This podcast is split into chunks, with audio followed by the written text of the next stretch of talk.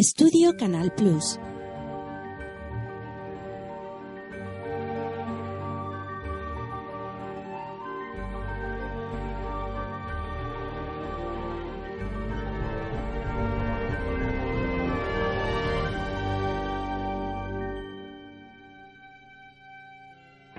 Estudio Canal presenta una producción de Working Title.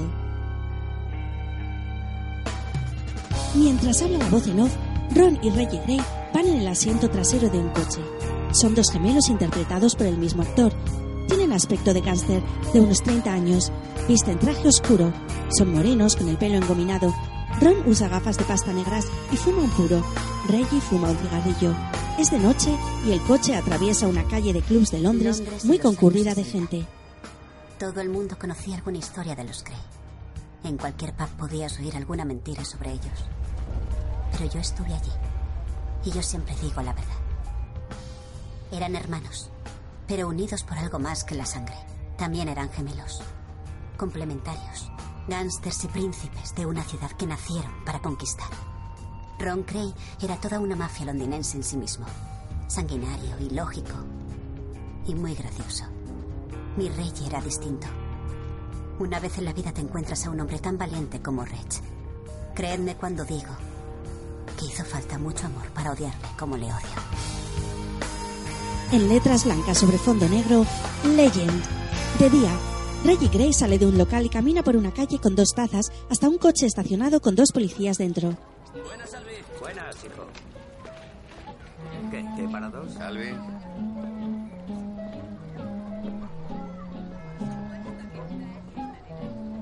Hola, chicos. ¿Qué tal? ¿Todo bien? Os traigo un té. ¿Os apetece? ¿Sí? ¿No? ¿Qué es esto? ¿Un Dagenham Anglia? ¿De 0 a 100 en... ¿Cuánto? ¿40 minutos o algo así? Vaya, es un poco como vosotros. Todo negro, apretado y muy elegante. Sí. Este tiene mucha leche. ¿Para ti? Vete a tomar por culo, Cray. Vale, vale, lo haré, lo haré. No me gustaría interrumpiros porque tenéis muchos violadores y asesinos que encerrar, ¿eh, Nipper? ¿Dónde ponéis un pino ahí dentro? Os aguantáis las ganas, ¿no? Al irse tira los tés al suelo. Bueno, que tengáis un buen día y animaos, que es casi Navidad. Perdón. ¿Y mi chofer? ¿Dónde está Frank? Siempre se le pegan las sábanas, Reg. ¿Qué? No está aquí, no ha aparecido. Esto no le va. Ah, vale, pues vamos a por él, ¿de acuerdo? ¿Dónde vive? En la calle Onsby, ¿no? Sí, venga, sube, que te llevo. Nah, déjalo, me voy andando. Hace un día precioso. No te olvides de esos dos, son muy importantes. Tranquilo. Vámonos. Voy a caminar increíblemente despacio. Reggie camina y el chico conduce tras él seguido por el coche de los policías. ¿Qué tal, Vera? ¿Cómo te va? ¿Bien? Me alegro. Rita, pensaba llamar a tu puerta. Mi madre dice que te dejaste esto en la cocina. Pues sí, ¿Es tuyo? sí, muchísimas gracias. No hay de qué, tranquila. Gracias, Reg. El policía.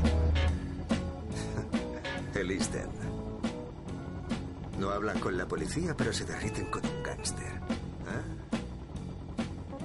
Putos cockneys de mierda. Reggie llama al timbre de una casa de un barrio obrero.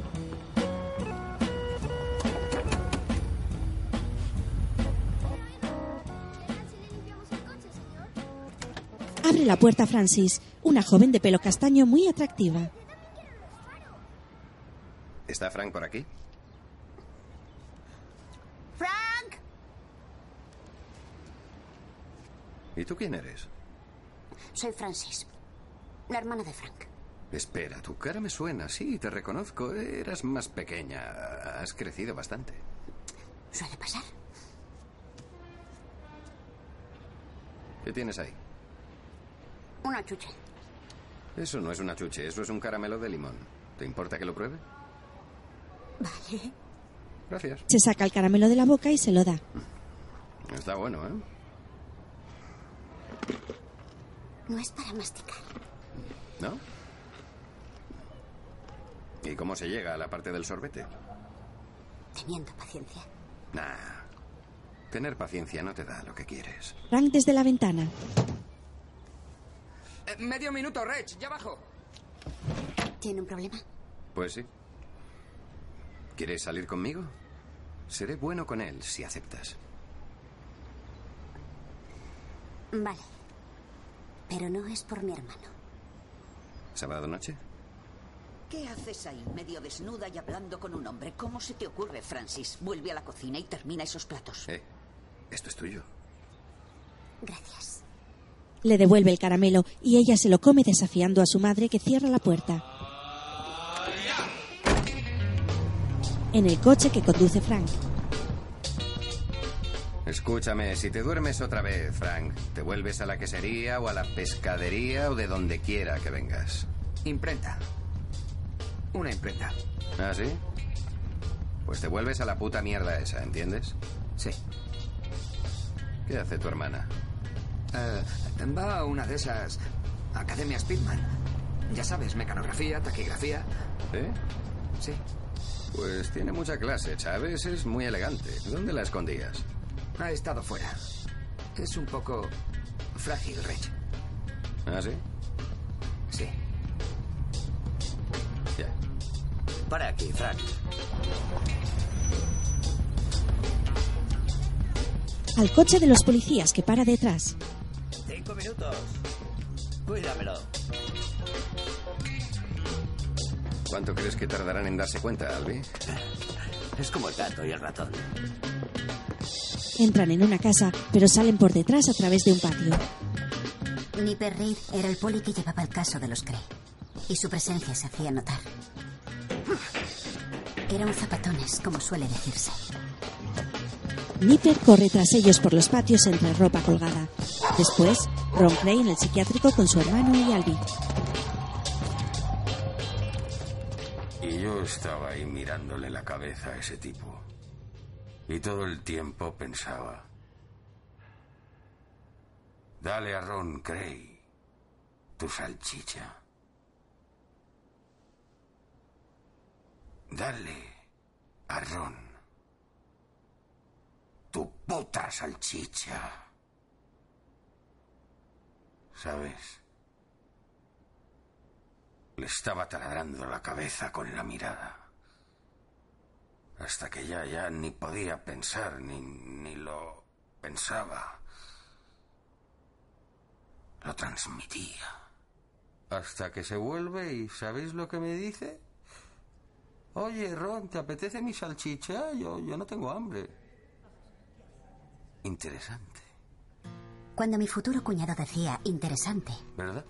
significaba que no tenía ni puta idea de lo que él o tú o nadie estaba hablando. Fascinante, Ron. Fascinante. Ron había sido condenado a tres años de cárcel por agresión con agravantes. Hacia el final de su condena le declararon demente y le trasladaron a un hospital psiquiátrico. Lo que buscaba era un psiquiatra amigo. ¿Qué has dicho? Cuando dice que quiere hacerle un frambuesa a ese hombre, no entiendo su vocabulario. ¿A qué se refiere? Helado de frambuesa, lisiado. ¿Quiere dejar lisiado a alguien? Sí, eso es. ¿Y eso por qué? Verá, doctor, me temo que no está por la labor de ofrecer una evaluación muy favorable a mi jefe. ¿Y quién es su jefe? Ronnie Cray. Tengo esperanza, doctor. Disculpe un momento. Tómese su tiempo. El psiquiatra ante el Ronald tribunal. Gray posee posiblemente la mente más cuerda que he visto en 26 años ejerciendo la psiquiatría. En mi opinión, mantenerle aquí sería malgastar los recursos públicos. Habla para sí mismo sentado junto a Reggie. La integridad de toda una vida al garete. La reina sobreviviría, pero Dios tendría que salvarnos a los demás. El psiquiatra a Reggie que sale de la cárcel. Señor Gray. Espero que sepa lo que hace. Sí, sé lo que hago. Me vuelvo a Londres. Voy a coger el, el Su coche. hermano no tiene ni idea de quién o qué es. Y tampoco se fía de sus sentidos. Nunca he visto a un hombre tan desesperado por la reafirmación de los demás. A todos nos gusta un buen cumplido de vez en cuando, Su ¿no? hermano es arbitrario, violento y un psicópata. Ya. Probablemente un esquizofrénico. Lo que intento decirle es que está como una puta cabra. Se llama este metil. Tiene que dárselo dos veces al día. O tendrá serios problemas. Francis en su habitación se mira en el espejo. ¡Eh, Francis! El coche está fuera. Vuelve a mirarse y sale de la habitación. Se para en lo alto de la escalera. Tienes mucho glamour, Francis. Eres como una starlet de Listen. Una ramera de listén, más bien. Son pantalones, mamá. No parece una ramera. No importa la ropa que lleve. Cuando la gente la vea con Reggie Cray pensarán que es una furcia. ¿Por qué dices eso? Es un gángster, Francis. Los Cray son gángsters. A mí me parece un encanto. Por Dios. Y pienso besarle. ¿Me oyes? Reggie espera fuera fumando y apoyado en el coche.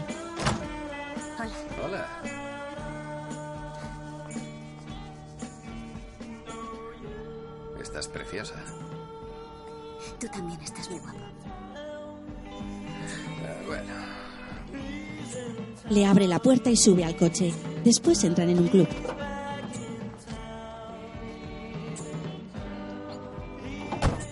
mira. Este es Big Pat. Hola, Big Pat. ¿Cómo vas? Señorita. ¿Todo bien? Me alegro de verte. Big Pat evita que entre la chusma. Siempre. ¿Y cómo es que nos dejas entrar? ¿Eh? Pasad buena noche. Gracias. Gracias, tío. Adiós. Uy, qué peligro. Eh, tú, ¿cómo vas, campeón? ¿Todo bien? gustan las mujeres. ¿Estás bien? Sí, estoy fenomenal. ¿Estás siendo bueno? Siempre soy un osito de Espero que peluche. así sea. Si os causa problemas, venid a hablar conmigo. Vamos. ¿Estás bien, jefe? Estupendamente. Y ella también. Hola. Hola. Red, ¿todo bien? Hola. Todo el mundo te conoce. Claro, este es mi club. Eso es que vienes mucho. Que soy el dueño, no es mío. He venido montones de veces y no sabía que era tuyo. Bueno, puedes conseguir muchas cosas en la vida si cierras el pico. Uy, es Teddy, disculpa. ¿Cómo estás, Teddy? Me alegro de verte. ¿Todo bien? ¿Qué tal la familia? Estupendo. ¿Qué? Esos hombres daban miedo. Ah, ah, solo son boxeadores. Son encantadores. Les invito a las copas, ¿sabes? Reggie, ese es John Collins. Sí, puede ser, sí. Estuvo esa tal Bárbara Windsor la otra noche.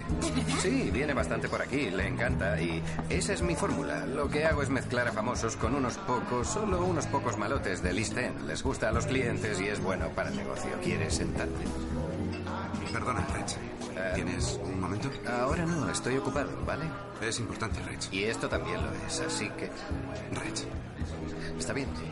Francis, ¿te importaría que me encargue de un tema un momento? No, claro que no. Bien, disculpa, enseguida vuelvo. Siéntate con ella. ¿Qué pasa? Es por aquí. ¿Qué? Hola. Hola. Cuando dices que no lo sabes, es que no tienes ni puta idea. Bueno, ¿qué quieres? Aquí me tienes. ¿Cómo estás, Reg? No puedo quejarme, no me harían ni puto caso. ¿Qué Siéntate, problema hay? Cuenta. Siéntate, por favor. Está bien. Quería saber más sobre el tema del corazón púrpura, Sí, las pastillas. cuenta. Jack ha venido a explicártelo. Cuenta. Cuéntale a Reggie lo que me has contado a mí. Reg, eh, ¿Sí? yo... eh, verás, en circunstancias normales, mis cuentas... ¿Vas a arrancar? Porque no tengo toda la puta noche. Díselo, Jack, venga, suéltalo. He cogido unas libras prestadas. Vale, vale. He vendido unas pastillas por mi cuenta. Ya, vaya Andamos sorpresa. un poco apurados y quería contentar a la parienta. Quieres ser un buen marido. ¿Para esto me has hecho venir, Albi? Es ¿Para importante. esto? Es un tema importante. Es importante, ¿eh? ¿Sí? Tenías que saber esto. Vale, pues arreglemos este asunto. A ver, mañana cuando vengas a trabajar nos devuelves hasta el último puto penique que nos debas, ¿entendido? Es lo que iba a sugerir. Bien, ¿hemos terminado? ¿Todos contentos? Vale, pues vuelvo a mi puta velada. Gracias. Muchas gracias por todo, Albi. Perdona por hacerte perder el tiempo. Jack. Gracias. Y gracias por venir. Toma, tío. Le enciende el cigarrillo. ¿Bien? Después le pega. Puto ladronzuelo de mierda, no me jodas. Un pañuelo. ¿Me oyes? ¿Eh? La próxima vez acabo contigo, capullo. Sacadle a la puta calle. ¡Joder! ¿Qué? ¿Qué has dicho? No digas en mi club. Sacadle de aquí ahora mismo. No hables mal en mi club. Será maricón. Oye, hay otra cosa. No, no hay otra cosa, porque tengo a una joven ahí esperándome. Ya, Fíjate, ¿eh? ¿Ves eso de ahí? La veo. Estoy con ella, ¿vale? Y quiero tener la noche en paz. Esto es un tema importante. No puede ser. Es mi negocio, ¿no? Es mi negocio. Soy el dueño. Buenas noches, Albi. ¿Qué tal? ¿He perdido algo importante? No, solo a mí. Eso sí que es importante. ¿Tú crees? Muy importante. Gracias. Gracias. Bueno, he oído.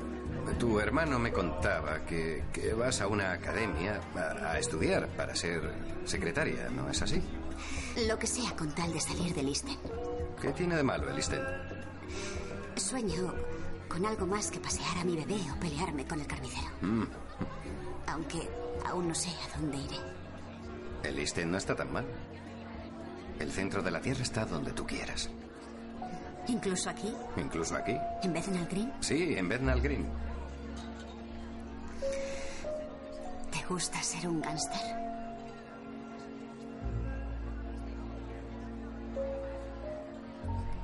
Yo no soy un gángster.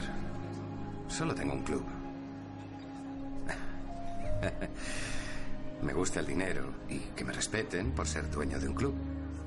Pero no soy un gángster. Podía haber sido boxeador.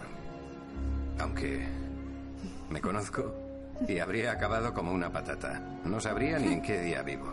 Así al menos sé cómo me llamo. Y... ah, Además, me gusta pensar que he triunfado. No le debo nada al mundo. Siempre que el mundo esté de acuerdo contigo.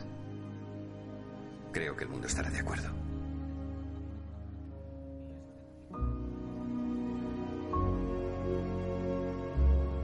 Ella le besa.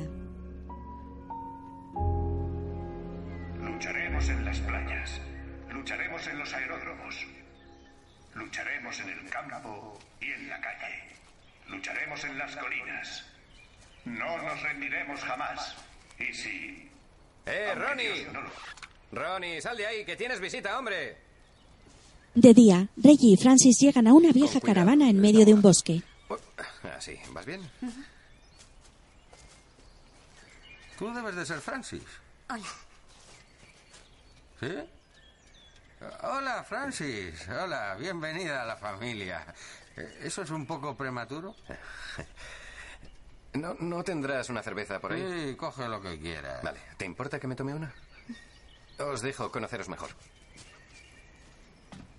¿Te apetece una taza de té? Siéntate, venga. Siéntate donde quieras. Ay, Sí, le falta un poco. Bueno, ¿qué opinas? ¿Crees que nos parecemos, Reggie y yo? Oh, sí, desde luego. No es verdad. ¿Crees que él es guapo y yo tengo la cara como el culo de un gorila? Da igual, no, te preocupes. No, yo no diría eso. Estoy acostumbrado. Deja de peinarte, ¿vale? Saca mis cosas de aquí y haz algo útil, joder. Un jovencito sale de la Eso, caravana. vete. El joven se aleja entre la maleza de los árboles del bosque. Soy homosexual, Francis. Ella asiente. Bueno, yo no recibo, soy el que da, ¿vale? No el que recibe. Es distinto. No soy un maricón. Pero creo que no hay que, que- que ocultar lo que eres. No hay que ocultarlo porque eso te pone muy triste, ¿sabes? Te pone muy triste, te pone muy mal. Estoy de acuerdo. Mm. ¿Sabes? Mi hermano y yo seremos los amos de Londres. Los principales rivales de los Cray eran los Richardson, del sur de Londres. Los llamaban la banda de la tortura. Para que lo sepa el jurado. ¿En nombre de quién operabas a este lado del río? Charlie, por favor, te lo suplico. no, no, no, no, no. Tienes que tratar con la sala como una entidad. Por lo tanto, dirígete a la sala. ¿Qué? ¿Qué? Señoría. Di señoría. Al decir señoría, llamas la atención de la sala. Y abres un canal de comunicación, un conducto. Bueno, repetimos. Para que lo sepa el jurado. ¿En nombre de quién operabas a este lado del río? Por favor, Charlie, te lo suplico, joder. Sé de qué coño me habláis. ¡En mi sala! ¡Orden! Joder. Estás en territorio comanche, hijo. Así es como los cockneys llaman al sur del río, ¿no? Territorio comanche. Pues... ¿Qué hacías en mi reserva sin mi permiso, llenando tu cantimplora en mi puta charca? No tienes huevos para hacer eso por tu cuenta. ¿Para quién trabajas? No sé de qué me hablas, Dilo. Charlie. No sé de qué me hablas. Di Charlie. el nombre, dilo. Joder. Protesto, señoría. Mi cliente es un ciudadano modelo. Protesta denegada por ser aburrida. Bueno, pues que le den. El hombre está colgando por los pies con cables en los pezones. No guíes al testigo, Eddie. De día, Reggie sale de una tienda después de comprar unos caramelos de limón. Después camina tranquilamente mientras un coche se acerca hacia él por detrás.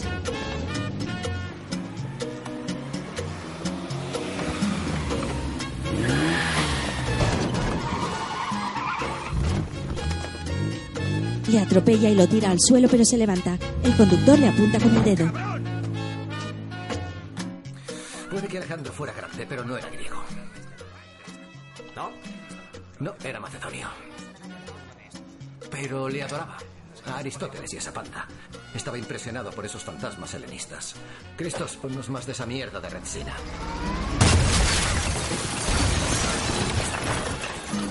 Una furgoneta atraviesa el escaparate del café donde está Charlie el torturador. Charlie, tenemos que arreglar esto de una puta vez. Creo que esta vez me has convencido. ¡Cristos! ¡Y mi Retsina! Los Richardson enviaron a George Cornell a negociar una tregua. Solo querían cantarle a la paz. El puto Frank ganará. ¿Qué cojones? ¿Llevas tu traje de valiente? Venimos a parlamentar.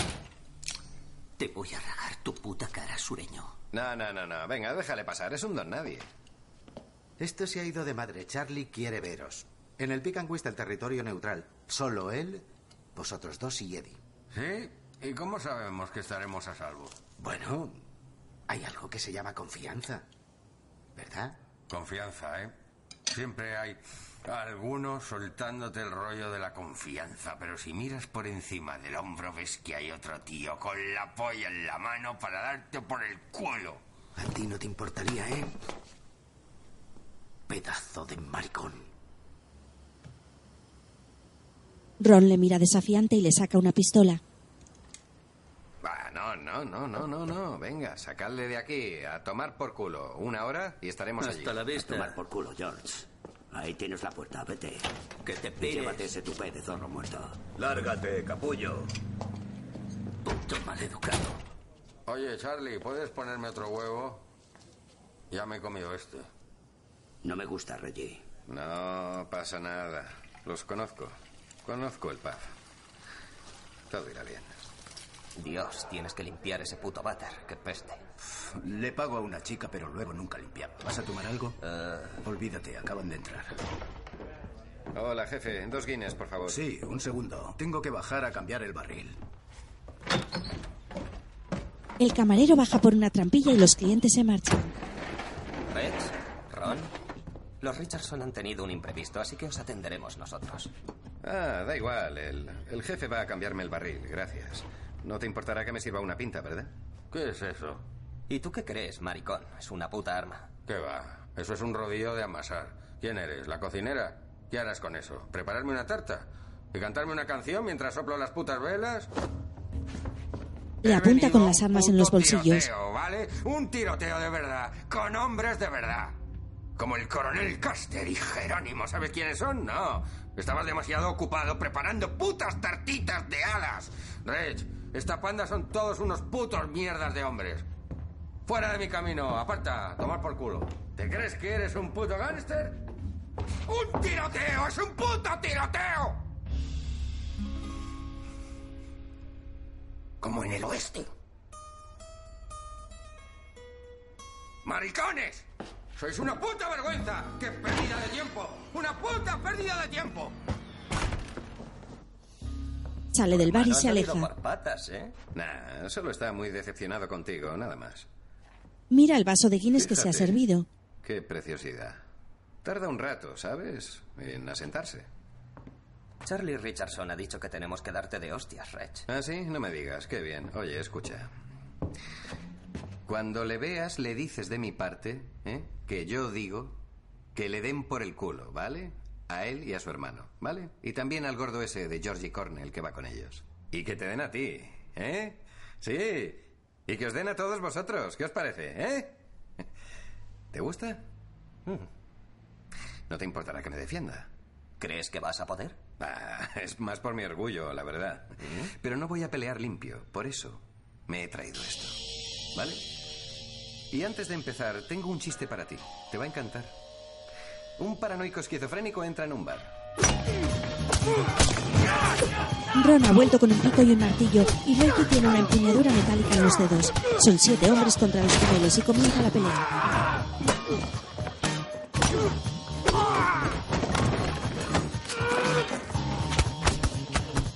Los gemelos atacan brutalmente con las armas. Ahora Ron le arranca a un hombre la oreja con los dientes. Casi todos están ya en el suelo. Reggie da cabezazos a un hombre y Ron martillazos en las costillas a otro que está tirado en el suelo. ¡Hijo puta! ¡A tomar por culo!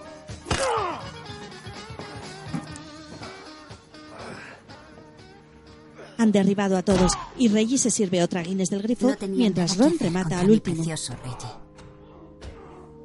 La guerra parecía garantizada. No me jodas, Ron, para ya. Pero el día de la final del Mundial, Scotland Yard también tenía algo que decir.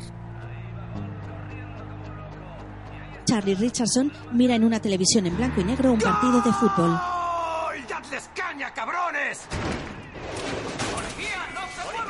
No, venga ya, chicos, hoy no. ¿Cómo que no es gol? ¿Qué? Espera, espera, espera, espera, espera. ¡Andando! ¡Es gol! ¡Es un puto gol! ¡Es gol! Reggie y Francis se besan en el coche. Richardson fue condenado a 25 años por fraude, extorsión y agresión. Londres pasaba a ser una ciudad abierta y los Cray entraron a por ella. Un hombre alto y rubio entra en un elegante despacho. Gracias por venir, señor Defy. Señor Payne. Nada suele intrigarme, pero su mensaje era intrigante. Ah. Siéntese. Estos son los gemelos Cray. Ronald y Reginald. Mira tras él y ve a cada uno sentado en una esquina de la habitación. Hablar de ellos. Son unos amigos muy útiles. ¿De qué va esto, señor Payne? Va de un casino de juego en Knightsbridge llamado el Granero de Esmeralda. No me resulta familiar. ¿De verdad? Pues le sorprenderá saber que ha ganado usted 24.000 libras con él en los últimos tres meses. Mis amigos y yo quisiéramos comprárselo. Tenemos los contratos listos para su firma. Para ser los amos de Londres hacía falta inteligencia e intimidación. No, no está en venta.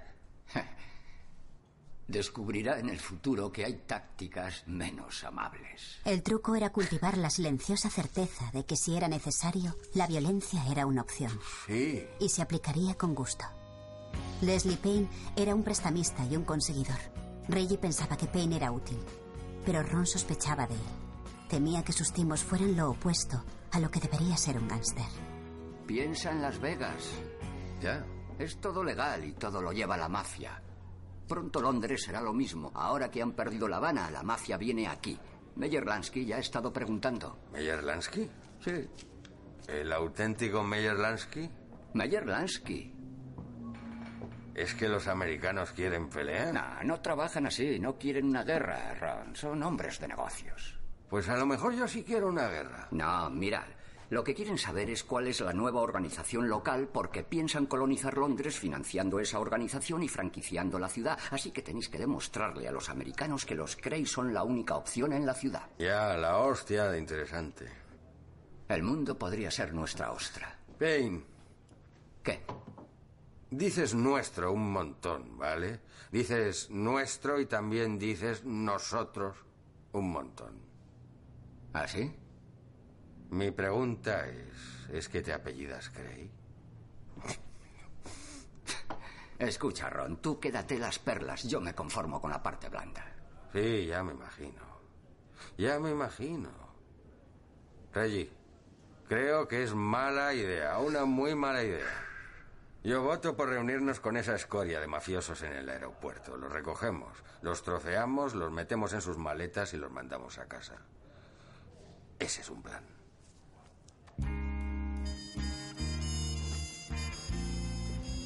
Entra a un despacho y se sientan en dos sofás enfrentados, Reggie y Leslie Payne y el ¿me señor Lensky con su representante. Ron está sentado en una Lansky silla. está interesado en el Colony Sporting Club. Tiene a su gente del casino ahí ahora mismo. Pues el señor Lansky debería saber que nosotros también tenemos nuestro propio casino. ¿De verdad? ¿Son dueños de un casino? Nosotros somos dueños de Las Vegas. Pero aquí el océano Atlántico está por medio. Así que el señor Lansky carece de capacidad para asegurar la seguridad física de sus propiedades, tanto de las bandas de fuera como de la poli. Y cree que los Cray podrían ayudar. Londres pronto va a ser Las Vegas de Europa. Necesitamos a alguien que nos represente y nos defienda. Eh, bueno, podemos llevarles la seguridad, no habría problema, pero no queremos trabajar para ustedes. Preferiríamos trabajar con ustedes. Lo que Reggie intenta decir. Creo que sabe lo que intenta decir. Lo ha dicho. Hemos invadido su jardín. Sí. Y el señor Lansky está abierto a negociaciones. Les envía esto como un gesto de buena fe, un botón de muestra para sus gastos. Ábralo, por favor. Reggie abre uno de los maletines que hay sobre la mesa. Ve muchos fajos de billetes. El segundo maletín contiene un asunto mío que debo resolver. Por favor. Bonos al portador. Leslie Payne abre el otro Dinero maletín. gratis. 100.000 dólares en bonos al portador negociables levantados de un banco en Montreal demasiado calientes para moverlos en Norteamérica. Son 100.000. ¿Podrían encargarse de eso? Sí, podemos hacerlo. ¿Ah, sí? Bien. Los que los levantaron se llevan el 20. Para nosotros el resto 60-40. Y si esto sale bien, Reggie, tengo dos millones de dólares en estos papelitos. ¿Te basta eso para dejarnos en paz? 50-50, amigo.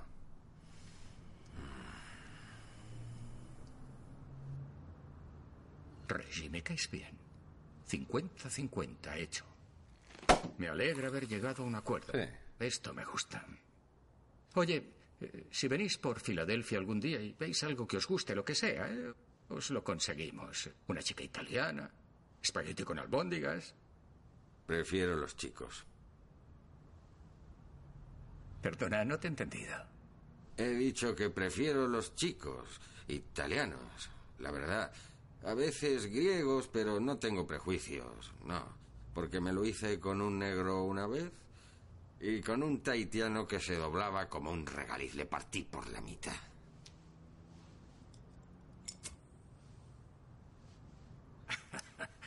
Tienes demasiados huevos para admitir eso, chaval. Sabes, tienes un buen par de pelotas ahí colgando. Y yo te aplaudo, bravo. A tu salud, venga, salud, ¿eh? Salud. ¿Verdad, chicos? Chin, chin. Nudos huevazos, salud. Salud. Chin, chin. Salud. Chin, chin. Salud. La Virgen. Chin, chin.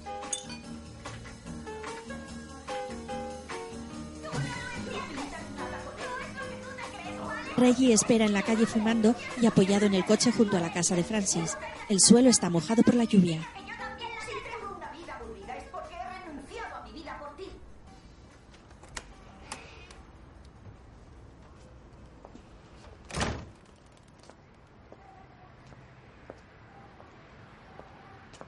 No, Fran, me deja sin aliento. Puedo darte el mío. Ella se acerca y se besan.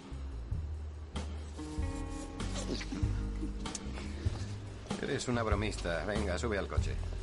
Look around you. Look down the block from you. En el club con mucho ambiente y lleno de gente, una mujer blanca de pelo corto canta en el escenario. expuertas. Dos mil libras a la semana de puro beneficio. Y nosotros solo teníamos que disfrutarlo. Ser dueño de ese casino lo era todo para Reggie. Por fin había cruzado la línea que separaba el viejo East End de los verdes prados del oeste. Se estaba haciendo famoso. Siempre que su salud no sufriera, a los ricachones les encantaba codearse con los gángsters. Aristócratas y gángsters tienen mucho en común. Son egoístas, se aburren fácilmente y tienen acceso a un montón de pasta que no han ganado honradamente. Y lo mejor, que ninguno de los dos tiene el menor interés por las normas burguesas o la moralidad.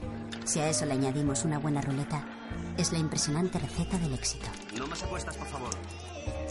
Ron era el bicho raro del lugar. Sus pastillas le estabilizaban, pero no le curaban.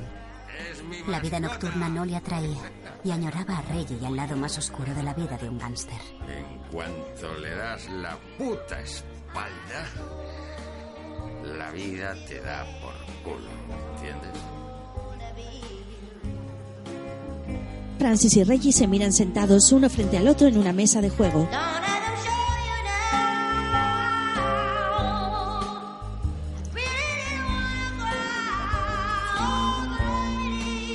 Albi se acerca y le dice algo al oído de no Reggie. pasaríamos la Navidad juntos.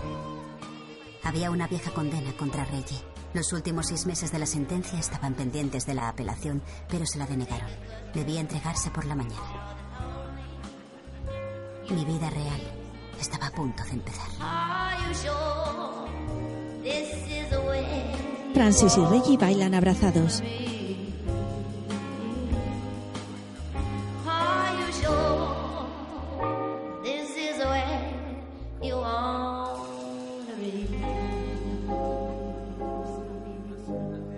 Ella le abraza muy fuerte.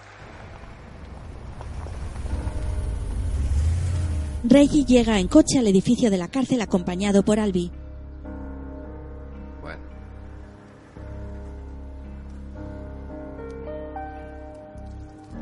Dentro del coche le da a Albi el anillo, el reloj y el alfiler de la corbata. Frank está de chofer.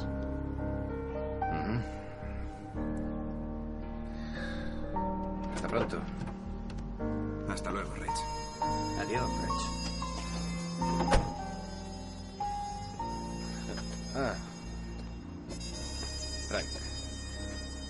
Cuida de tu hermana hasta que yo vuelva. Lo haré, Rich. ¿Sí? Sí. Buen chico.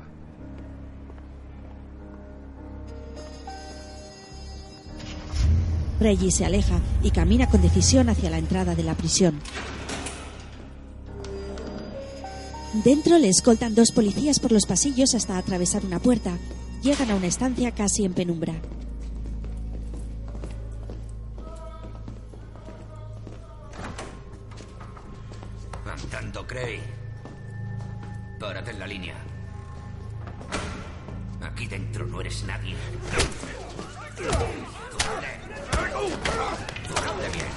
Policías le dan una paliza con las porras y él se defiende.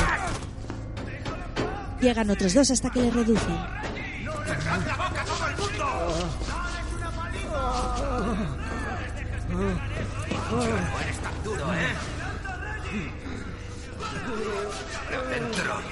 Le arrastran por el pasillo con la cara destrozada y llena de sangre.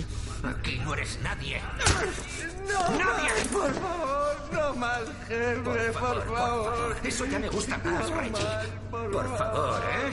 Un poco de respeto. No hace daño. ¡No más! Menudo pedazo de mierda eres. Por favor, agua. ¿Quieres agua? ¿Habéis oído, chicos? Me está suplicando que le dé agua.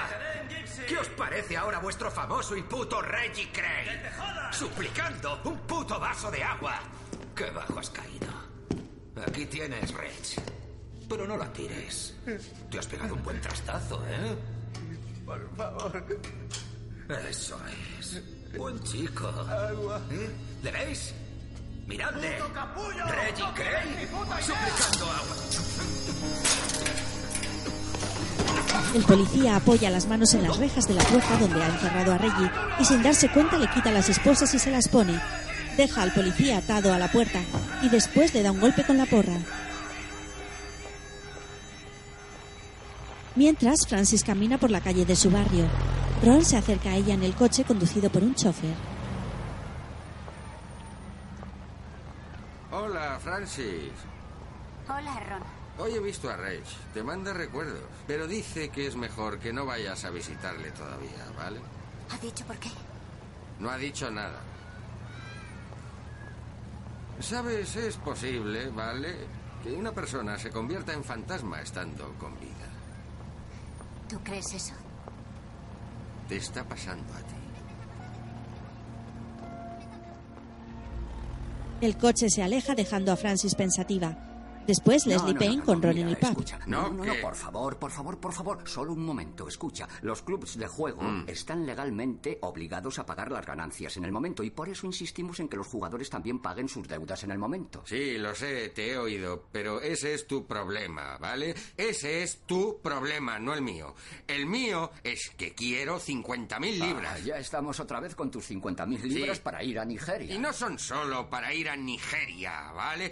Quiero montar una empresa. Quiero construir una ciudad en Nigeria para los niños cerca de Enugu. Enugu. Sí, Enugu. Sí, lo Enugu, te lo he dicho, Enugu, ¿vale? Tú no lo sabes todo, Payne. ¿Sabías que Enugu es la palabra africana para utopía? No. No lo sabías. Bueno. ¿Y sabías que utopía es la palabra griega para ninguna parte? Por 50.000 libras puedo convertirlo en alguna parte. Convertirlo en un lugar donde al verme la gente me sonría y los niños bailen. Yo donde puedo haya agua. sonreírte, Ron. Yo puedo sonreírte si me dices de dónde puedo sacar 50.000 libras. Te lo estoy Mira, diciendo, esto- mierda, te lo he dicho. Tú puedes sacarlo del No casino. puedo sacarlo Saca del casino. casino, Eso es lo que intento decirte. A pesar de la tentación, no estropees una forma segura de ¡Soy ganar un dinero. puto banquero, ¿vale? ¡No soy un puto banquero, ¿entiendes? Eres un genio. Fíjate, ahora está mucho más No ordenado. se te ocurra amenazarme, gilipollas. una. No se te ocurra hablarme así. ¿Me oyes, gilipollas?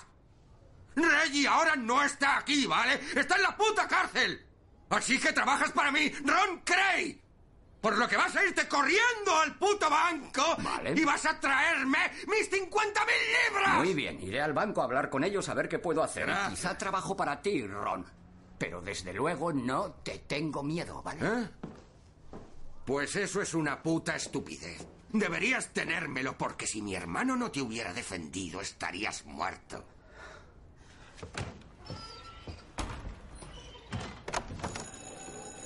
En la cárcel, Reggie sale por una puerta hacia la sala de visitas. Tiene la cara llena de golpes y puntos en las heridas. Francis le espera sentada en una de las mesas de la sala, que está llena de gente. Llega y se sienta frente a ella.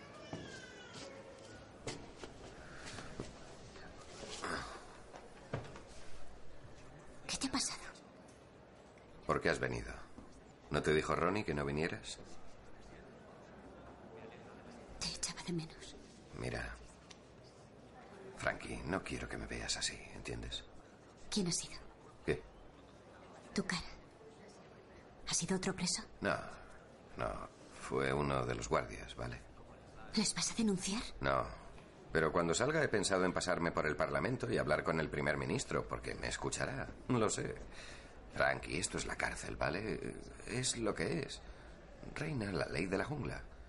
Pero tranquila, ya soy mayorcito, sé cuidarme solo y saldré muy pronto, ¿vale? Mira, fíjate en ese payaso de ahí, el de la gorra grande. Hay una muy buena razón para que todos le llamen el cobarde.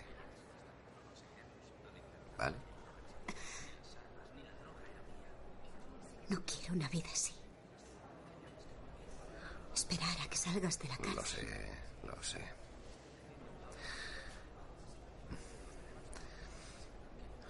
Frankie, no volverá a pasar. ¿Cómo estás tan seguro? Porque lo sé, porque te prometo que no volverá a pasar. ¿Vale? Sé cómo ponerte a salvo. Te escucho. Hazte legal. Ser dueño de un casino y de un club, eso te gusta. Olvídate de lo demás. Es así de fácil para ti, ¿verdad? Simplemente te haces legal. Cariño, escucha, la vida no es siempre como uno quiere. La vida tiene otros planes. Así es la vida. Te quiero. Te quiero. Jamás había querido a nadie, pero te quiero, Reggie.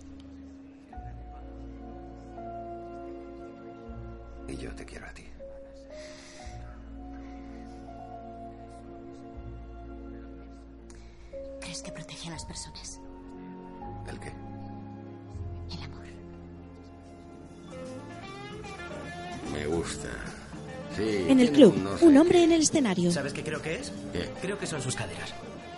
Sí, quiero soplarle a muerte a esa trompeta. ¿Estás un poco salivete, Ron? Pues sí. Sí. Pues hazlo. Lo haré. Sí. Sí, quiero soplar la muerte a esa trompeta. Eso voy a hacer. ¿eh? ¿Vale? Puto cara dura. Eres un puto tigre.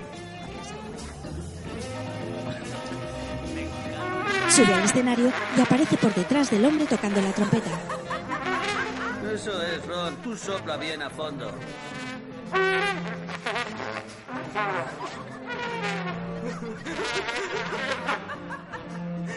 Todos se ríen. El club está lleno de gente.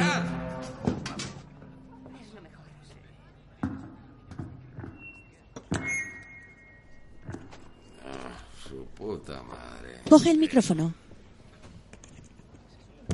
Hola. Hola. Sí, Ron, hola. ¿Sabéis cuándo pienso morirme? ¿Cuándo, Ron? En el último suspiro. No me jodas. No le des más alas, coño.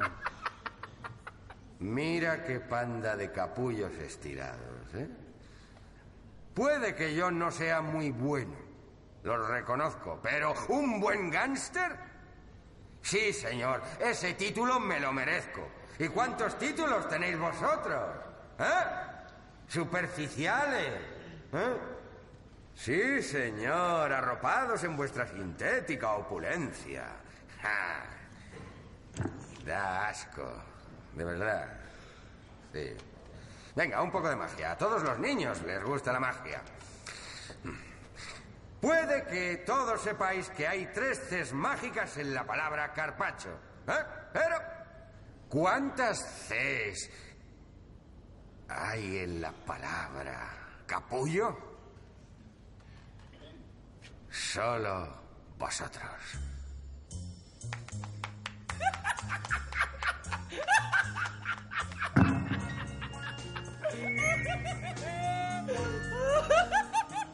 El jovencito que estaba con él ríe desde su mesa, todos los demás con gesto avergonzado. Francis está pensativa frente al espejo en su habitación. Alguien tira piedras contra su ventana y sale a mirar. ¿Has salido? ¿Qué haces tirando piedras a la ventana? Ah, No, no, no son piedras, so- son caramelos de limón. Toma. Uy, muy bien. ¿Por qué no llamas al timbre? Pues tu madre. Es decir, no es por nada, pero que tu madre me abra la puerta no me apetece, así que seguro que me da caña por mi ausencia. ¿Te refieres a la cárcel? Sí, la cárcel. Estás preciosa. Tú también estás precioso. Sé que llega tarde, ¿vale? Pero traigo tu regalo de Navidad. ¿Te lo tiro? No. ¿Quieres que te lo dé? No pienso entrar ahí. Vale. Serás cara dura.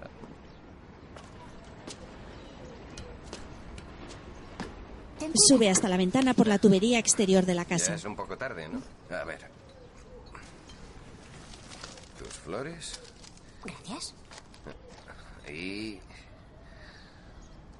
tu regalo de Navidad. Con retraso. Venga, ábrelo. Francis, Abre un ¿quieres estuche con un anillo. Viviremos por el buen camino. Te doy mi palabra. Sí, Reggie Cray, me casaré contigo.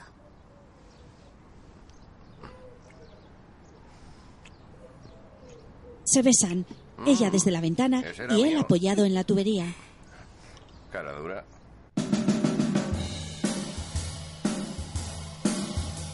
Unas vedettes actúan en el escenario del club que está casi vacío. Enseña el puto chichi. Llevo Déjalo ver un poco. No me escucháis, yo solo digo, yo solo digo que el crimen sigue siendo un negocio. Necesitamos un departamento de relaciones públicas y tenemos a Joseph Goebbels. ¿Ese es el gordo?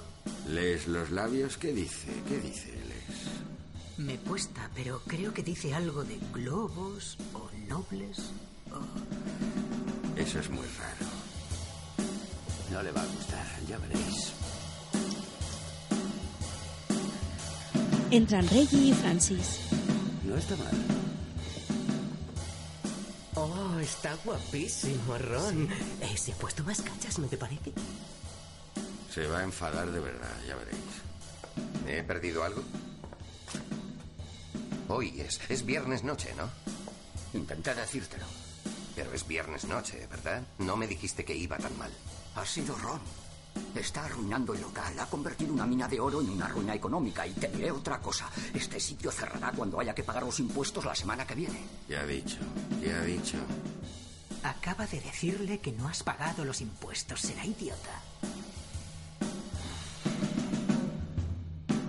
Vámonos.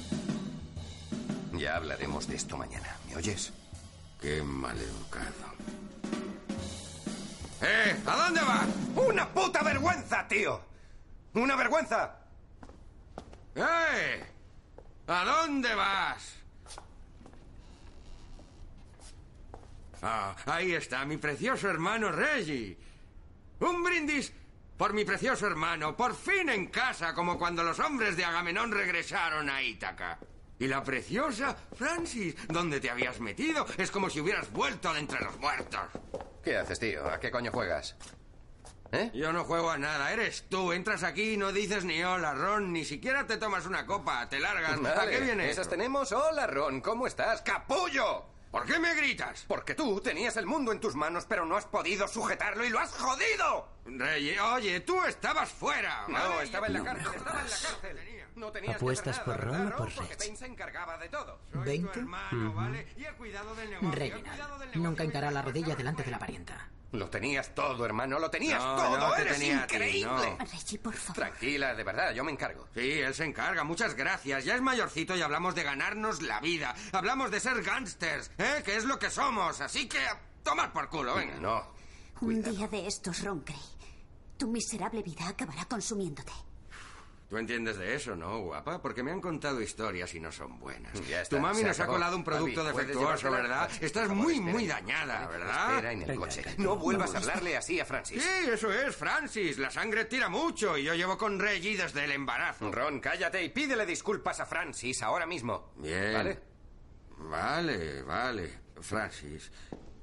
Lo siento, ¿de acuerdo? Sí, lo siento muchísimo. El club está muy, muy vacío. Un poco como tú, que no tienes una mierda dentro más que la polla de mi hermano.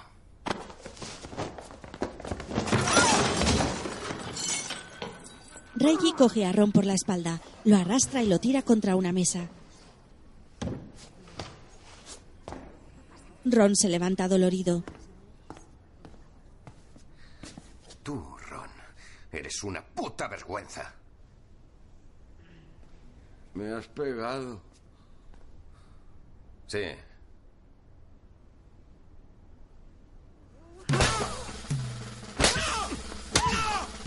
Todos les miran. Ron le pega a Reggie. Se dan tortazos el uno al otro.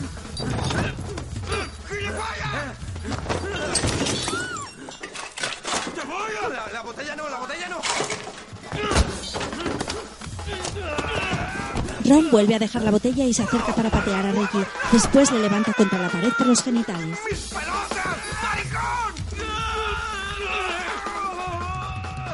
Encanto, por favor, Reggie. ¡No muerdas! ¡No se!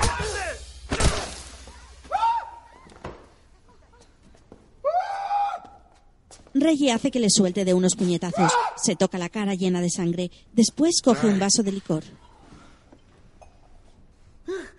Joder, las joyas de un hombre no se tocan, no me jodas.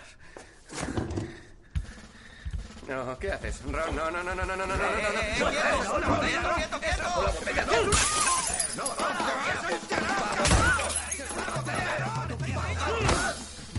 ¡Queréis estaros quietos! ¡Quietos! ¡Quietos, joder! ¡Estáis quietos, joder! ¡Ya vas! Vuelve ahí si es Solo mujer, quiero puta separar. silla. Son familia. ¡Se van a matar, joder! Tú no te metas. Despejad la sala antes de que maten a alguien. ¡Suelta eso! Esto ya es demasiado. ¡Me cago en la puta, te lo he dicho! Joder. Venga, ya vale. No. Fra, Fra- Ya está bien, Reg. Es Francis le no mira enfadada y se va. Mierda, Francis.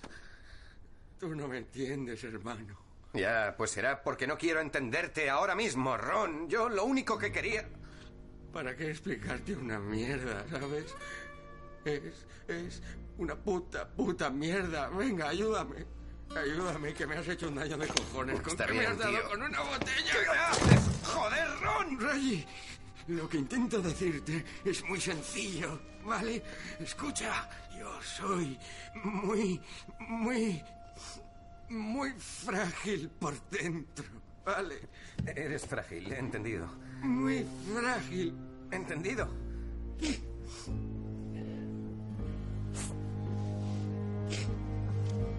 Están en el suelo abrazados. Venga, coño, no me jodas. No, no soy yo mismo, ¿verdad? Yo, yo no soy así. No, nosotros no somos así. Lo siento mucho. No pasa nada. ¿Has terminado? ¿Se ha ido? Sí, se ha ido, tío. Es una joya. Sí, gracias, Ron. Gracias.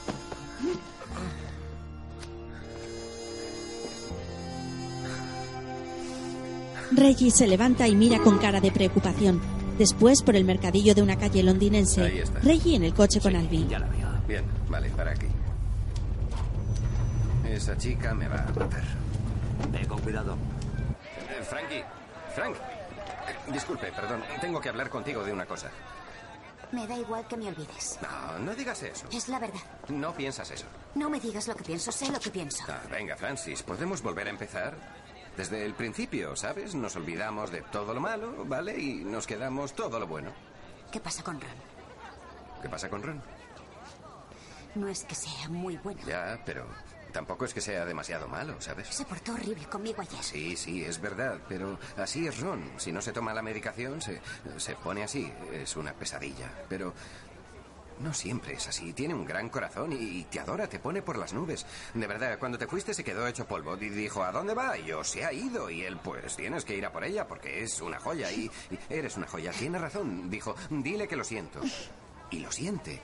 Y yo todos lo sentimos, pero a veces esas cosas pasan. Las familias son estúpidas, se, se pelean, hacen las paces y al final eh, siguen, siguen juntos porque en el fondo se adoran. Son así. Y no me digas que te olvide, porque eso no va a ocurrir. Me he pasado seis meses pensando en ti y cuando salgo el club está... Lo siento. Era hora Ella de le que los besa. Entrasen en la historia secreta de los años 60. Por absurdo que parezca, del demencial sueño de Ron nació construir una ciudad utópica en Nigeria. Unos nacen para ser Ronnie Cray y otros para soportar a Ronnie Cray. Lord Boothby era un distinguido miembro de la Cámara de los Lores. ¿Ronnie? Sí. Lamento decir que mi respuesta es no.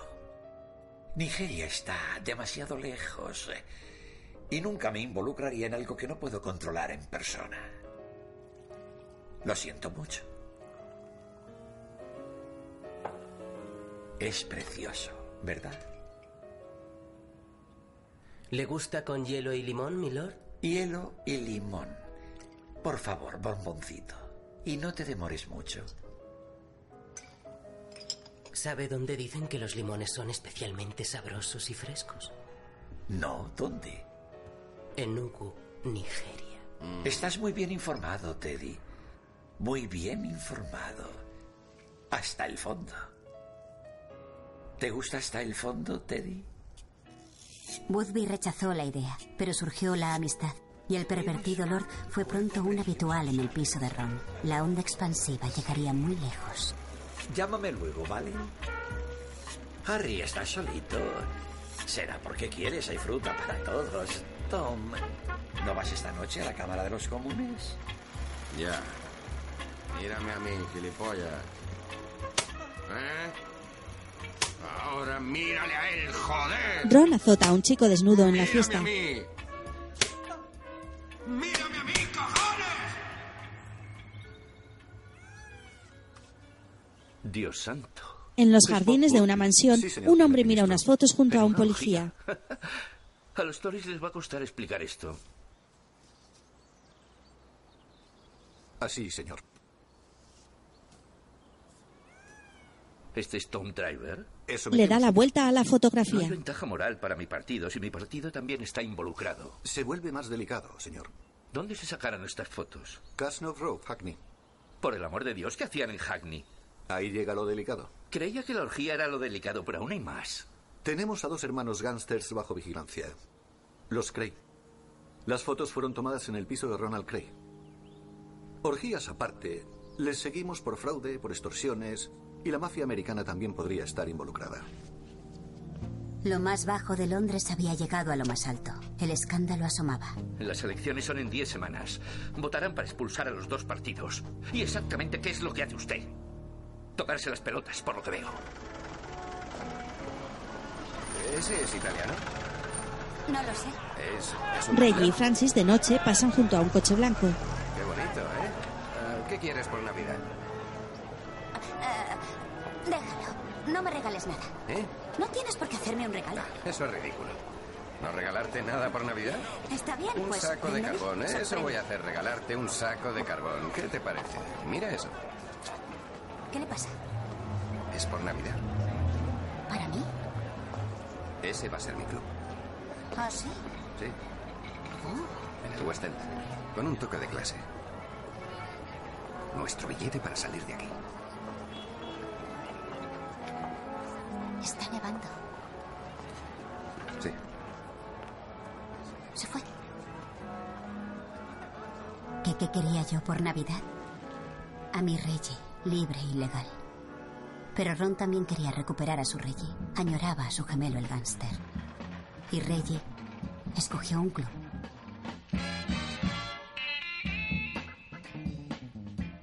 El dueño era Hugh McCowan, hijo de una baronesa.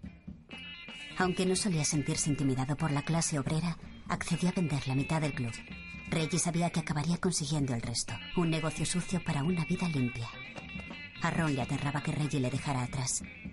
Y envió a McTeddy a torpedear el trato. Oigan, caballeros, ya he hablado con Reggie. Si te miro, querido, me pierdo en tus ojos. Tengo un trato con Reggie. Vino aquí. mierda. Tienes una boca He firmado un contrato. Tengo un acuerdo con Reggie. Pregúntale. Basura. Por favor, caballeros. Que tengo clientes, por favor. Te voy a machacar. Eso es, vamos. Por favor. Tengo clientes, caballeros. Por favor. calla, He hablado con calla, Reggie. No trabajamos para Reggie. Trabajamos para Ronnie. Ron casi consiguió lo que quería. McCowan se borró del trato, pero también llamó a la policía. Reggie y Ron fueron acusados de extorsión.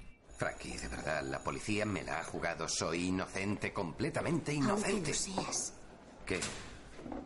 has vuelto a la cárcel. Me hiciste una promesa. Y sigue en pie, joder, Frankie, soy inocente. Perdona, no, no, no quería decir palabrotas delante de ti, pero es que... Quiero que te cases conmigo. Por favor. Si eres inocente y te absuelven, me casaré contigo. Si eres culpable, no volveré a verte. ¿Por qué dices eso? Frankie, no. Frankie, no. Curiosamente, fue Lord Boothby el que salvó la situación. Su vida loca no había pasado desapercibida. Eh, he encontrado la foto. Ha sido enviada a donde corresponde. Decid Enugu. Enugu. La fotografía sacada en el piso de Boothby fue a parar a los periódicos, junto con la noticia del escándalo sexual entre un gángster y un miembro de la Casa de los Lores. El problema, Arnold, es que, por desgracia, es todo verdad por una vez. La verdad no me importa, Harold. Excepto que, a mayor verdad, mayor difamación. Las elecciones se acercaban, así que el primer ministro acudió a su conseguidor Arnold Goodman para arreglar las cosas. Póngame con Cecil King, del Sunday Mirror. El establishment fabricó una tapadera. Y de las buenas. Cuando la defensa de los Cray amenazó con llamar a Boothby como testigo, las implicaciones quedaron en evidencia. El gobierno debía retirar los cargos o enfrentarse a las consecuencias. Aquello convirtió a los Cray en los intocables de la delincuencia londinense. Nuevas informaciones arrojan serias dudas sobre el testigo de la acusación, el señor McCowan. Caso sobreseído. Aquella noche los Cray celebraron la fiesta en el club de McCowan. Rey había comprado el Hideaway esa misma tarde, con descuento. Now I'm sorry if I hurt you. Let me make it up day el club, con mucho ambiente y lleno de gente, actúa la misma cantante de los comienzos del club de Ronnie. Está interpretada por la famosa cantante Duffy. Reggie y Francis se besan en una de las mesas y Ron mira lo que ocurre desde la barandilla de un piso superior.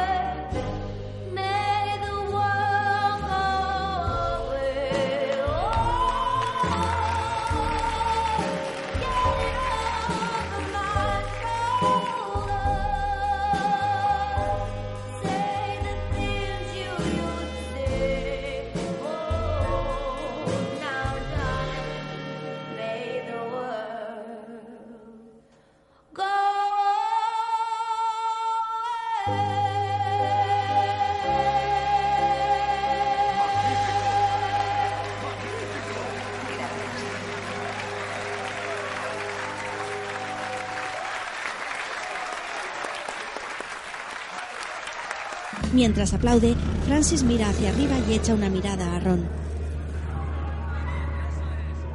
Fuera en la calle, el policía Nipper vigila la entrada del club.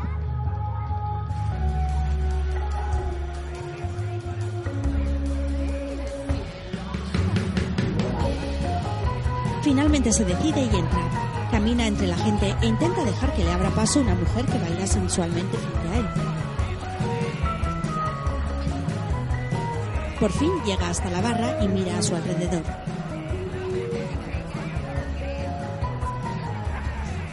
Reggie lo ve y se dirige hasta él. Se miran frente a frente por unos segundos. ¿Qué haces aquí? He venido a ver lo que nos diferencia a ti y a mí. ¿Lo que nos diferencia? Ya. ¿Y qué es? Yo me crié pobre, igual que tú. Boxeaba de chaval igual que tú. Pero yo no me convertí en un ladrón. Pero sí te convertiste en un policía, ¿eh? Sí. Te convertiste en alguien que coge a los suyos y los entrega al juez. La diferencia entre nosotros, ¿vale? Aparte de lo evidente, es que yo, vale, trabajo para mí. Y tú trabajas para ellos.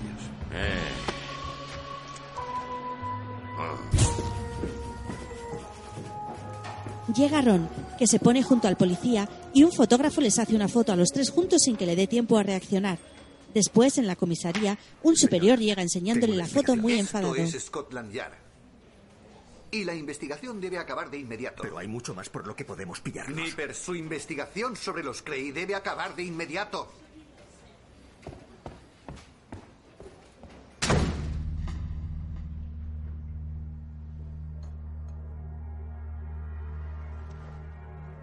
Nipper mira la foto desconcertado. Después da un golpe contra la mesa poniéndola boca abajo.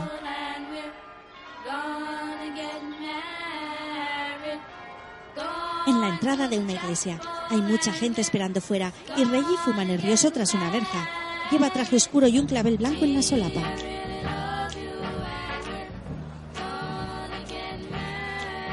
Apaga el cigarrillo y camina hacia la entrada donde están los invitados de la boda.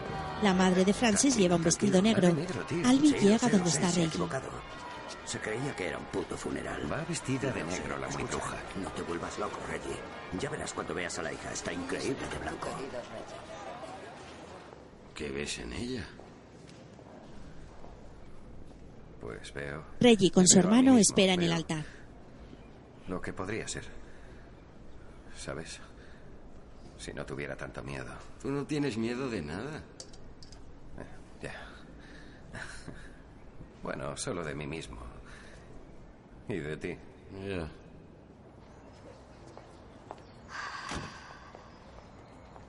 ¿Qué hace Reggie? Ya sabes lo que va. Francis sale del coche nupcial. Su hermano le abre la puerta. Lleva un vestido entallado de novia y un ramo blanco y rojo. ¿Estás absolutamente segura de que Oye, quieres mamá, seguir por adelante favor, no con esto? Tú calla igual, Frank. Le amo. Amor. ¿Sabes siquiera qué es el amor, Francis? Sé que crees que no tengo respuesta a eso. Pero el amor es nuestro testigo. Él me ve como soy. Y yo le quiero igualmente. ¿Y quién eres tú para negar eso? Soy tu madre. Eh, una starlet de lista en Francis. Esa eres tú. Gracias.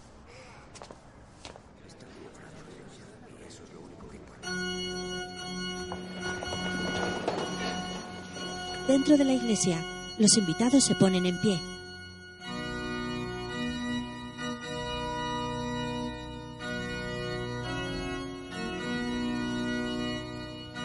Francis camina del brazo de su hermano hacia el altar.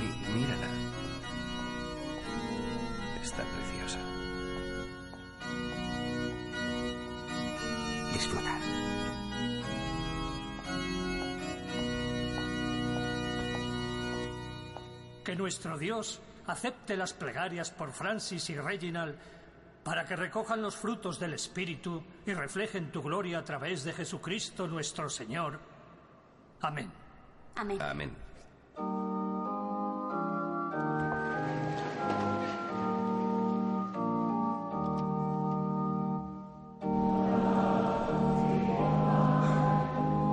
Francis se gira y mira a Ron a la derecha de su hermano.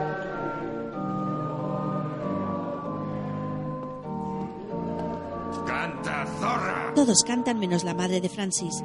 Ron va hacia ella y la amenaza con el dedo. Ella le mira sin inmutarse y Ron se va. Fuimos de luna de miel a Grecia. El Partenón llevaba en pie 2400 años. La promesa de Reggie de ser legal duró dos semanas. El Two Aces, el New Mill, el Gigi Club y no nos olvidemos de Ronnie Scott. Y estos son los bonos al portador cobrados en Hamburgo. El agua estáis viendo. Este. Empezamos a vivir cerca de Marble Arch en el oeste de Londres, pero echábamos de menos el East End, así que cogimos un piso vacío debajo del del Ron en Sidra Court. Como todo en la vida se suponía que era algo pasajero. No estuvimos muy listos. Las fiestas de Ron no me dejaban dormir y los clubs hacían que Reggie se pasara las noches fuera. Le gustaba ser un gángster, en el fondo. Nos han contado que estuviste en el Regency la otra noche. Con una escopeta. Esos cabrones de los hermanos Barry no me dejaban entrar. Decían que iba borracho. Porque lo ibas, borracho como una cuba. ¿Y con una escopeta? No. Tú sabes que protegemos ese sitio, ¿vale? Así que no montes más líos por ahí. Le animé la noche a todo el mundo. Los animó, dice. Toma.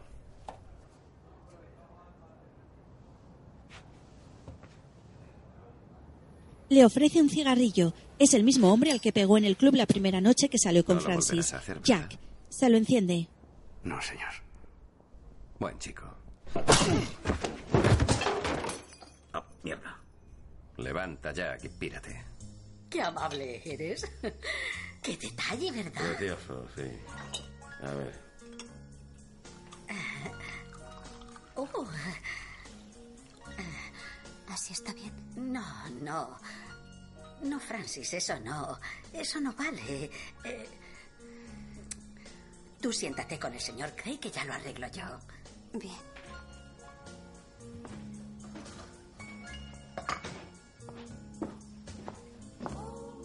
Francis deja la tetera a la mujer que sirve las tazas con Ron en la mesa y se va. Pobre rey. Pero lo has intentado. Parece un periquito con ese vestido, ¿verdad? Un vagabundo no la cogería ni aunque estuviera tirada en una alcantarilla. Ya lo creo. Ah, bueno. Pobre Reggie. Bueno, voy a, voy a tirar esto. Me fui sin decir adiós. Una triste victoria. Nunca sería lo bastante buena para su Reggie. Y también era el Reggie de Nipper. Reid no podía dormir si no le echaba el ojo a mi marido una vez al día. A menudo yo también tenía que conformarme con lo mismo. Vayas a donde vayas, no pares hasta llegar al mar. Pero todos necesitamos algo. Y lo que yo compartía con Ron era que los dos necesitábamos pastillas para aguantar el día. Las que eran para dormir solo ayudaban algunas veces. Eran como un amigo que no te juzga y que solo pide amor a cambio. Las ayuditas de mamá. Un nombre muy apropiado.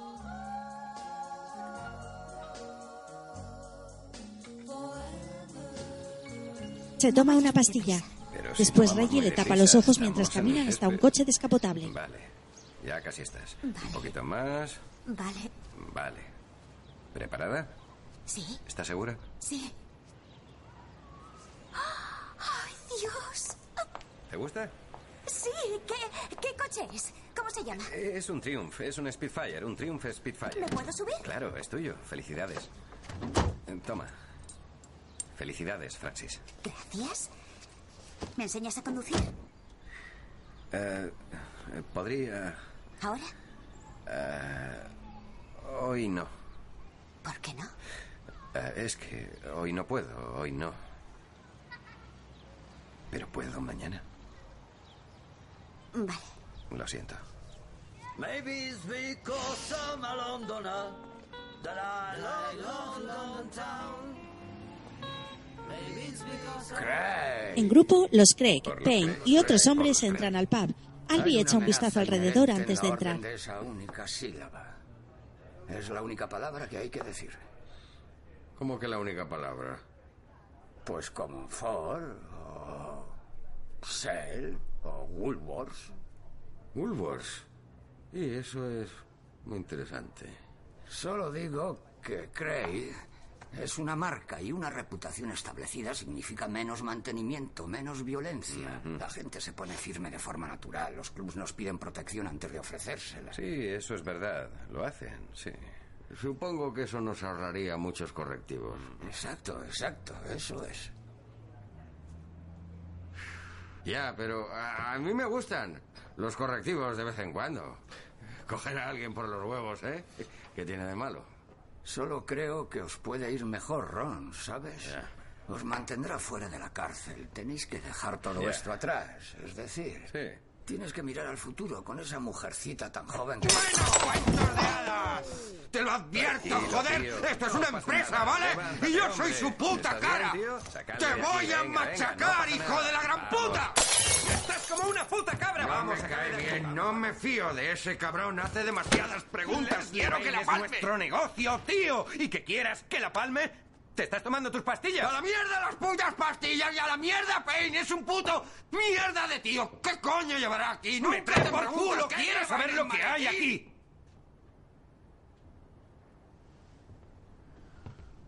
Sabe demasiadas cosas. Se apunta a la frente. Reggie sabe demasiadas cosas sobre nosotros. Sabe demasiado, ¿verdad? Ya. Albi, tú sabes cosas sobre nosotros, ¿no? ¿Sabes cosas? ¿Eh? Sobre Ron, sobre mí, sobre la empresa, sobre lo- lo- los pagos, ¿no? Sabes que cobramos bonos al portador, que sobornamos a jurados para que esos cabrones fallen a nuestro favor, ¿verdad? Sí, Reggie. Lo sabes, menuda sorpresa. Jack, colega, ¿sabes algo de fraudes? Lo que sea, di lo que sea. ¿Sabes algo de cómo sobornamos a la policía? Todos los últimos putos viernes de mes, ¿lo sabes? Claro que sí. ¡Menuda sorpresa! ¿Por qué no matamos a Jack? ¿O nos cargamos a Albi también? ¡Nos cargamos a todos! O tú me matas a mí y yo a ti y los dos la palmamos. Es una idea genial. No te escuchas cuando hablas. Eres un puto pirado. Viviendo en una casa de cristal, no deberías tirar piedras. ¿Sabes que nunca había bebido ginebra hasta que vine aquí?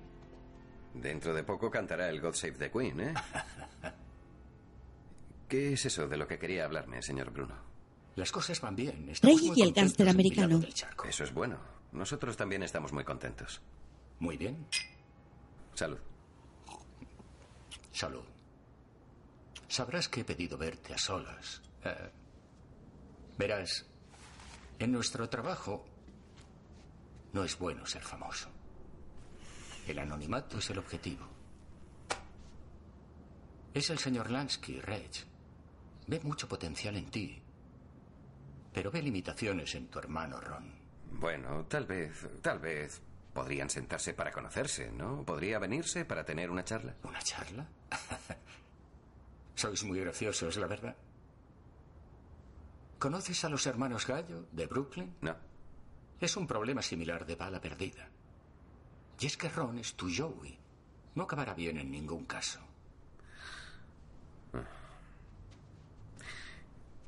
¿Qué me pide exactamente que haga, señor Bruno? Te pido que hagas algo con Ron. No puedo hacer eso. Es mi hermano. Está bien.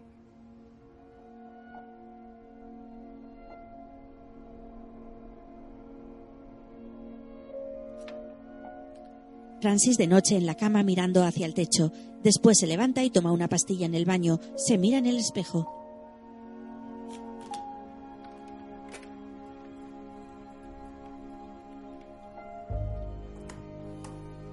Ahora juega un solitario con las cartas en una mesa del salón. Después llega Reggie. Deja el abrigo en una silla y la ignora yéndose a otra habitación. Ella agacha la cabeza. Después Fuller con George Cornell.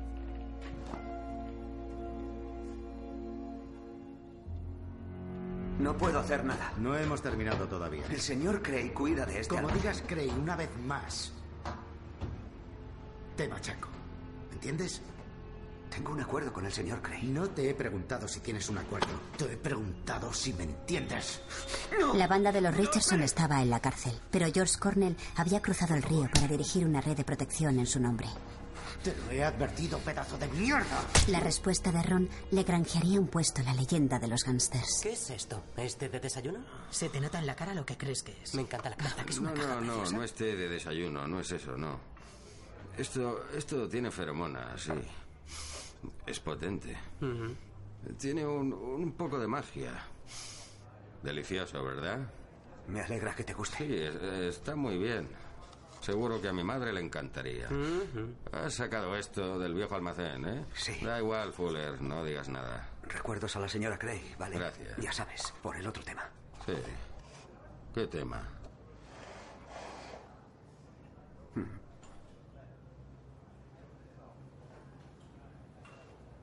Fuller tiene la nariz vendada y la camisa llena de sangre. Ron señala su nariz.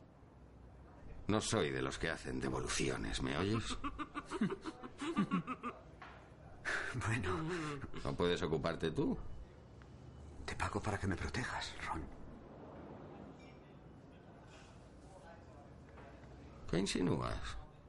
No, nada. No, acabas de decirlo. Lo has dicho, joder. Vienes aquí con tu puta nariz, ¿vale?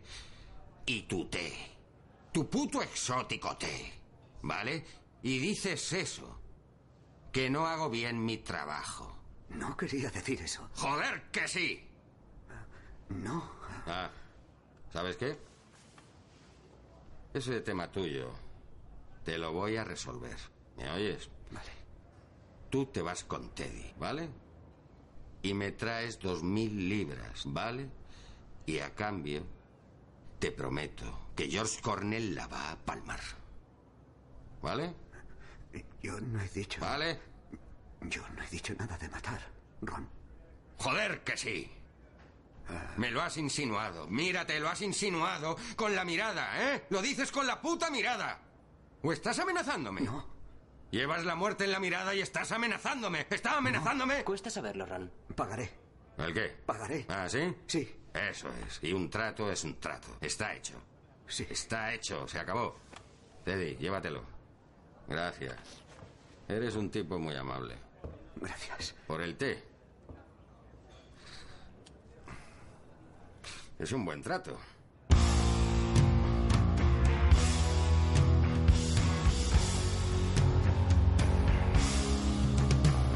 Es de noche. Un coche aparece por una calle vacía y mojada con los faros encendidos. Dentro, en el asiento trasero, está Ron y su jovencito. Él saca una gran pistola. Albi conduce el coche. ¿Cómo estoy?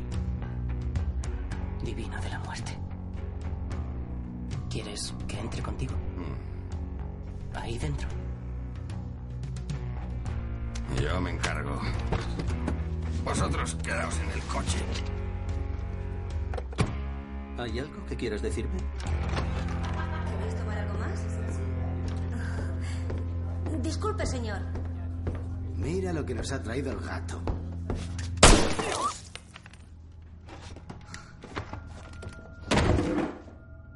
Ya no te ríes, ¿eh? Dispara a Cornell en toda la frente y cae al suelo. Jefe, ¿qué cojones? Joder. Suelo, joder! ¡Ni una puta palabra! ¿Y tú qué coño miras? ¡No has visto nada! Oh, Dios. Era Ronnie ¿verdad? Hijo de puta. La camarera se levanta después de irse Albi.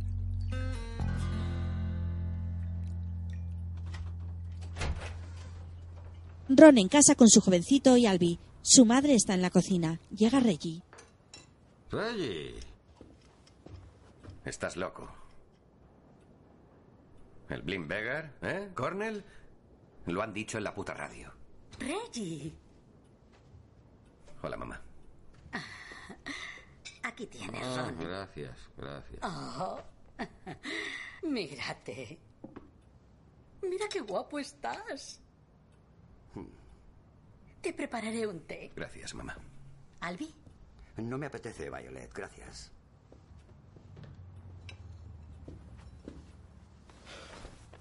Sí que estás guapo, Reg. ¿Cuántos testigos? Era una noche tranquila. ¿Siete? ¿Siete? Albert Woods estaba con Cornell, más cinco habituales, no los conozco. Y esa camarera, la rubia, esa que tiene un buen par de melones. No me jodas. ¿Y te vienes aquí, directamente aquí, a casa de mamá? Deja de lloriquear. Está hecho, ¿no? ¿Qué vamos a hacer? ¿Eh? ¿Vamos? Sí.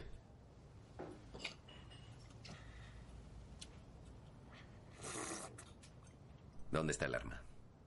Aquí, Reg. Toma, hijo, aquí tienes. eh. Ya se lo paso yo. ¿Te apetece un poco de tarta? Eh, sa- ¿Sabes qué? Me encantaría. Me... Sí, gracias, mamá. Está buenísima. Buenísima. Gracias. Supongo que llevabas esa ropa. Sí. Sí. ¿Y la chaqueta? Vale, hay que quemarla. Y esa pistola hay que tirarla al río ya mismo, ¿vale? Echando hostias.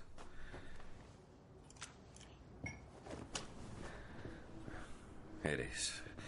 Eres increíble.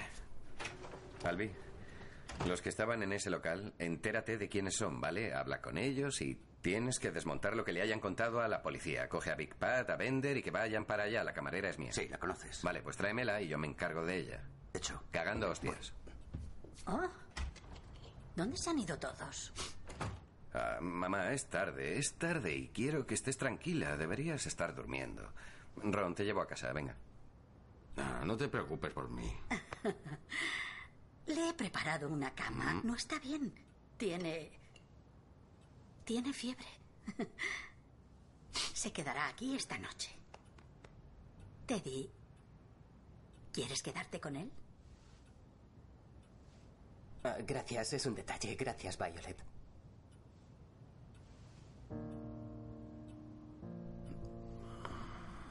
Haga lo que haga. Es tu hermano. Sí.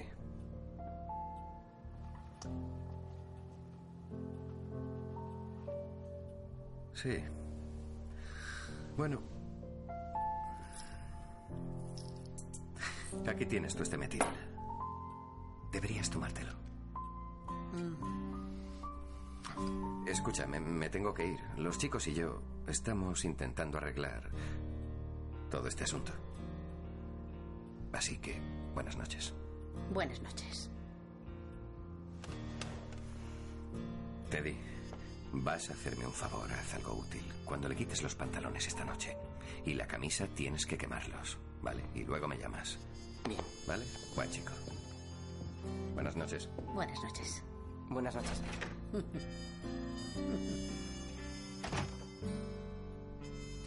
Es un encanto.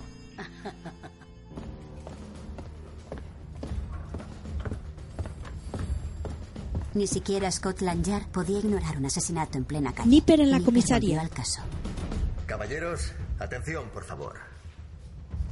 Se les ha comunicado que llevamos a cabo una investigación de alto nivel sobre una gran trama de corrupción. En realidad, vamos a bajar a las alcantarillas en busca de los Cray.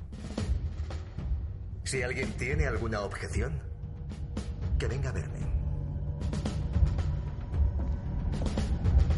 ¿Ves esa farola de ahí? ¿Eh? Eso era un punto seguro durante Francis la guerra, Reggie. ¿sabes? Si podías correr hasta esa farola, sabías que podías llegar al refugio antiaéreo antes de que cayeran las bombas. Una noche Ron y yo nos quedamos ahí a mirar. Vimos la casa de los Stanton volar por los aires con ellos dentro. Es un milagro que salieras vivo.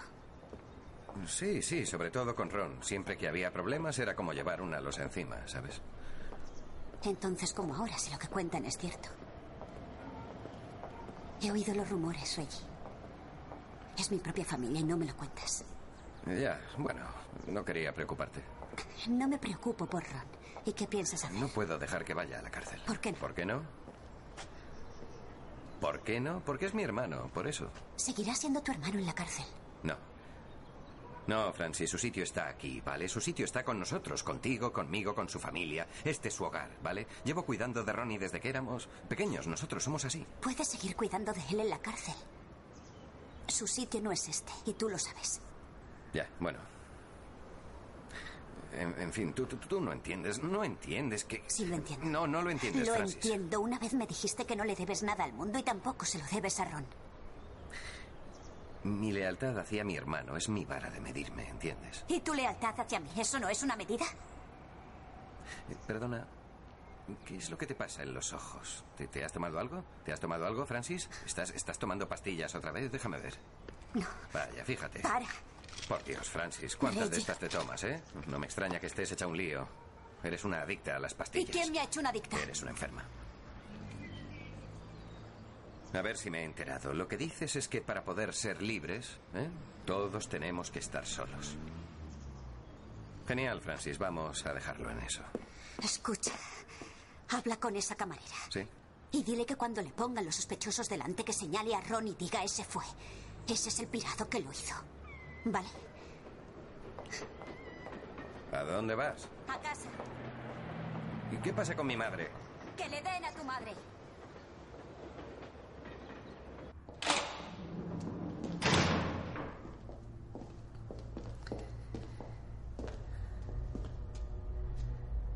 Nipper entra en una sala con la camarera que presenció el asesinato de Cornell. Es una rueda de reconocimiento de sospechosos. Ron está entre los cinco hombres.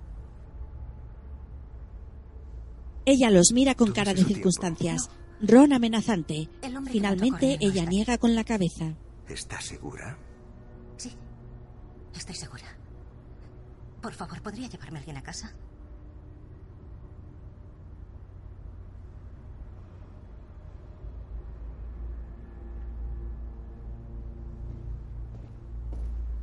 Señora. Ron la sigue mirando con cara de enajenado. ¿De verdad? ¿En serio? Lo, lo juro por Dios. Olí algo. No sé qué era.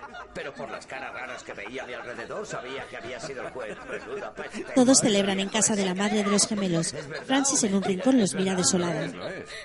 Lo es. Eso demuestra que puedes intentar ir a por alguien, pero si ese alguien se llama Cray, te puede salir el tiro por la culata. Bien hecho, Ron. Se ha hecho justicia. Culpa, culpa. Bienvenido a casa. Máxima. Disciplina. Venga, siéntate, vaya. No. Dale una pasta rosa. Alguien tiene que comérselas.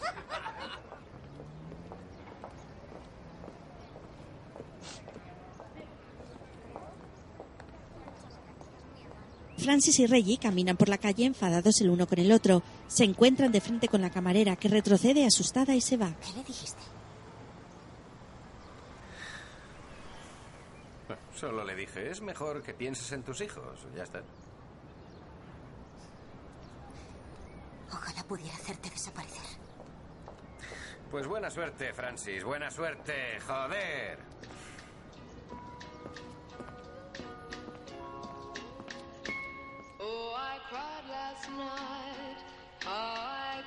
Ella se marcha hacia otro lado y Reggie arroja tras ella el pitillo que estaba fumando. Después ella está en casa. Toma una copa sentada sobre la mesa mientras escucha música. Mira por la ventana. Fuera está lloviendo y ve su descapotable rojo sin capota que se está hundiendo de agua.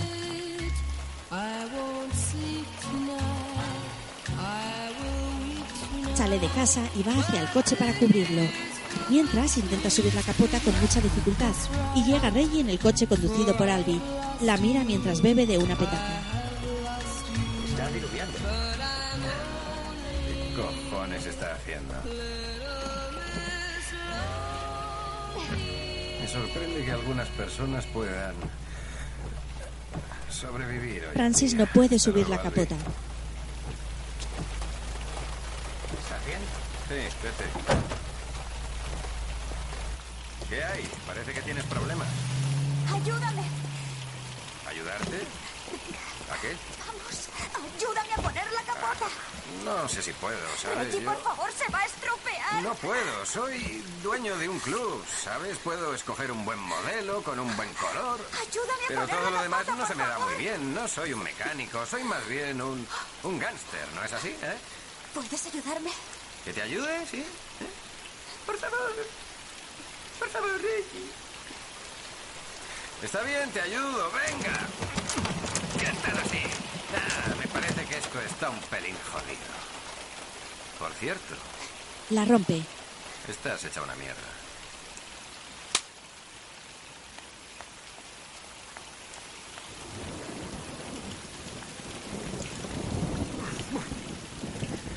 Ella le abofetea y se va. Él saca la botella de licor y echa un trago.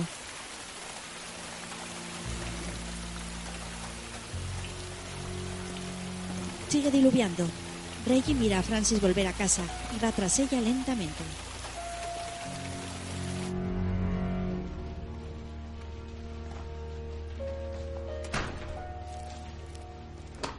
Francis se quita la ropa empapada y la escurre en la bañera. Llega Reggie y la coge brutalmente del brazo. Después la arrastra cogiéndola por la cabeza.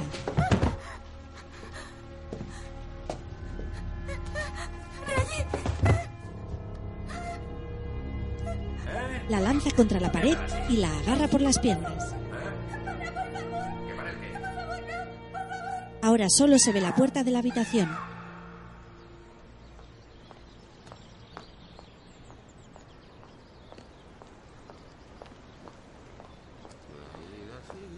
Por la mañana Francis sale de casa con dos maletas, camina por la entrada de la urbanización y se cruza con Ron y otros dos hombres. He dejado a Reggie. Ah, es una lástima, lo vas a pasar muy mal. Por favor, déjame pasar, Ron. A no ser que prefieras que me quede. Venga, chicos, subid. Vamos. ¿Quieres que te ayude con las maletas? No, gracias. Ah, venga ya, no seas tonta. Tiene pinta de pesar demasiado para ti. Venga, vamos. Escucha, a veces, Francis, para lograr algo grande tienes que sacrificar un poquito de ti mismo, por mucho que duela, para crecer, para seguir adelante. Hace falta mucho valor, ¿sabes? Para serte sincero, te vas justo a tiempo. ¿Eso crees? Por supuesto, sí. La gente sabe muchas cosas de nosotros. Tú no, claro. Sí. Mucha gente nos odia. Tarde o temprano alguien hablará y todo se acabará. Eso no será tan malo, ¿no? Mm. Yo creo que Dios nos perdonará, ¿no crees? Seguro que os perdonará. Eso es. Es pasarse de la raya. No nos educaron así. Señala los golpes de la cara. Bueno, me voy. Sí, por supuesto. Escucha, Francis. Los dos le queremos, ¿vale? Los dos hemos hecho el esfuerzo. Así que habrá que ver qué pasa cuando lleguemos allí. ¿Dónde? Al cielo.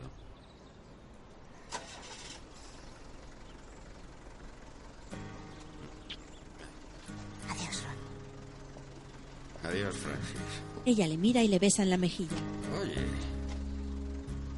Siempre me caíste bien, Francis. Siempre. Francis Porque sube al taxi. la capacidad de ver el futuro. En serio. Y lo mismo me pasa a mí. Adiós.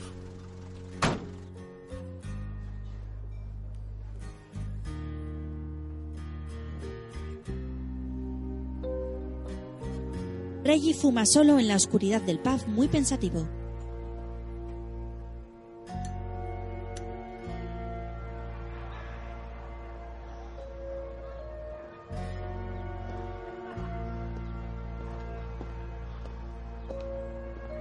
camina por el pasillo de unos apartamentos barriales hasta que llega a uno y toca la puerta.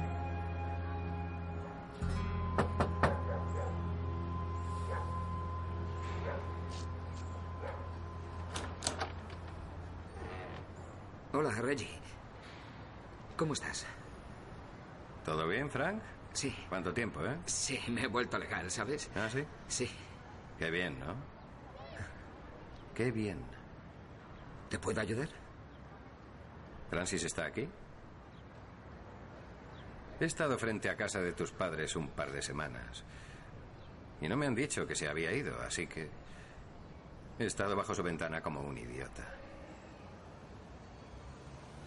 Sí, está aquí. Ya lo sé. Reggie, yo ¿Qué? no la había visto así. Hacía mucho tiempo. Es delicada. Ya, vale, pues di- dile a Francis que salga aquí fuera, porque he venido a verla. escucha, ¿Por qué no, la vas a puedo por dejar que- Francis? no voy a dejar que la veas, ¿vale? No seas imbécil, No quiero montar Frank, una escena, tío. Francis, vuelve dentro. ¿Qué haces? Da igual. Hola, Reggie. Hola, Francis. ¿Tienes un momento? Podríamos charlar. No pasa nada. ¿Estás segura? Tú entra y ve preparando un té. Frankie, vuelve a casa. Estoy en casa. Al menos hasta que encuentre otro sitio. No puedo vivir con mi madre. ¿Puedo hacer algo para que cambies de idea? No puedes. Pero he cambiado de idea en una cosa. ¿En qué? Sí que quiero que te acuerdes de mí. Siempre. Que he existido, que una vez estuve a tu lado. ¿De qué me hablas? Eh, eh, venga. Si- Siempre pensé que tendríamos un hijo o dos. ¿Para qué? ¿Para poder amenazarme con ellos? No. No, porque te sigo queriendo. No, solo dices eso por lealtad a algo que nunca llegó a Eso, existir. eso no es cierto. Amarte es lo único que me mantiene entero.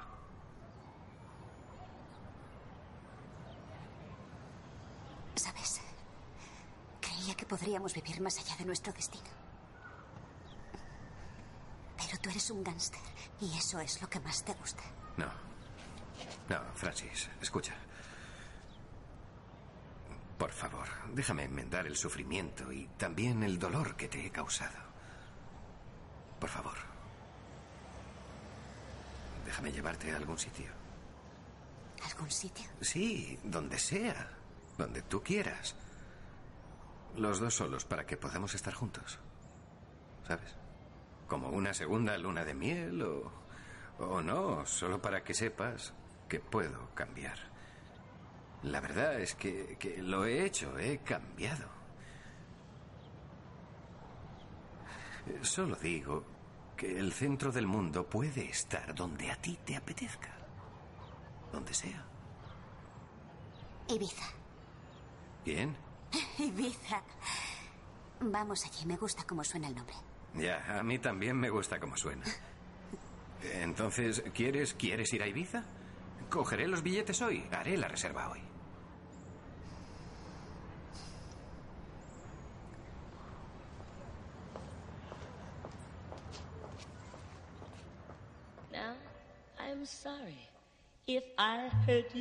Ella camina hacia adelante y se va.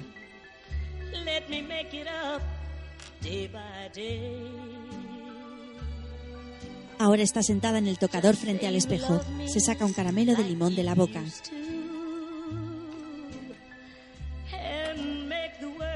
Coge el bote de pastillas, lo abre y se las echa todas en la palma de la mano.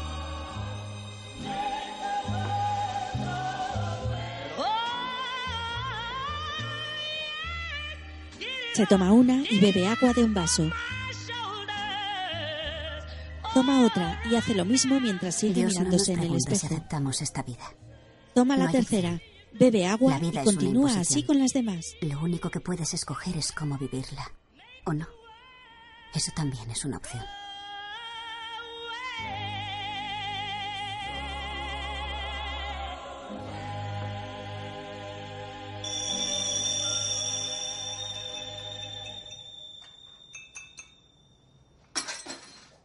Una taza de té puede resolver cualquier cosa. Frank ¿Estás un prepara poco el desayuno en la cocina.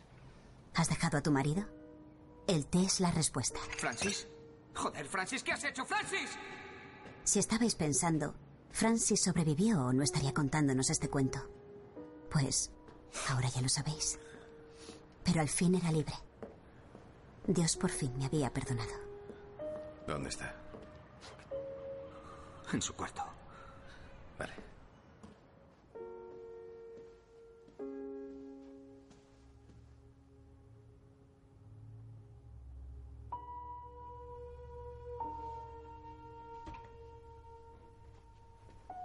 Reggie entra en el apartamento hasta el cuarto de Francis, mira dentro y cierra la puerta tras de sí. Ella está inerte en la cama. Le sale un chorro de sangre seca por la nariz. Reggie se acerca a la cama y la mira.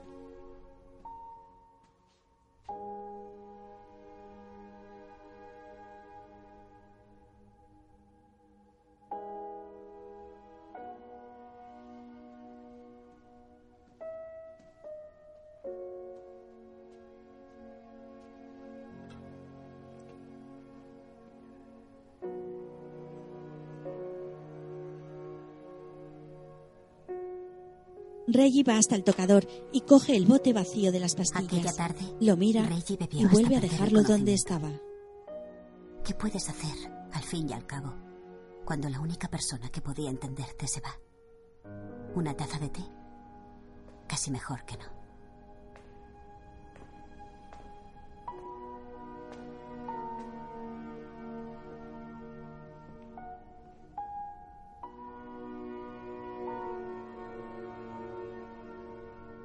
El cuerpo de Francis está sobre una camilla cubierto por una sábana verde bajo las axilas. Reggie baja unas escaleras hasta llegar donde está ella. Saca la cajita del anillo de compromiso. Saca la alianza y el anillo.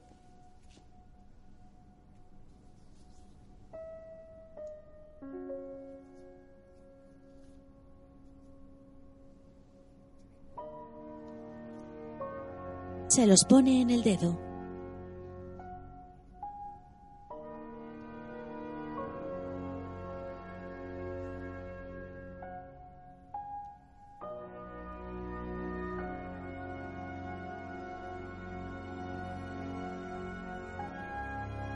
Vuelve a dejar la mano sobre el abdomen de la chica.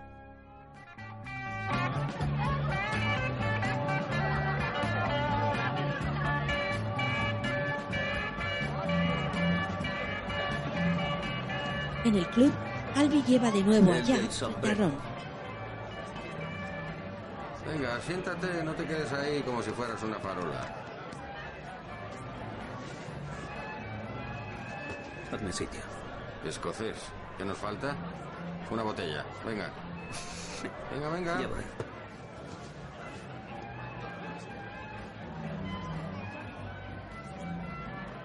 ¿Querías verme, Ron? Sí, quería verte. Quiero que mates a alguien por mí, ¿vale? Y voy a darte mil libras. Leslie. Aquí tienes 500, ¿vale? Es la mitad. ¿Eh? Te daré el resto cuando esté hecho. Está contado, así que puedes metértelo en tu bolsillo. Es para ti. Guárdatelo en el puto bolsillo. Sabemos que estás sin placa. No seas tonto.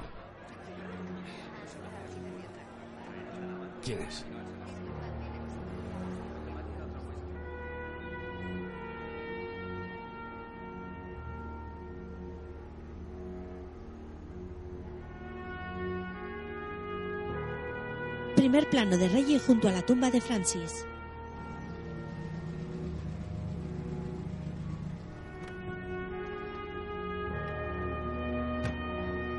Se da media vuelta y se aleja de la tumba hasta llegar al coche donde le esperan dos de sus hombres. La madre de Francis llega en otro coche con Frank.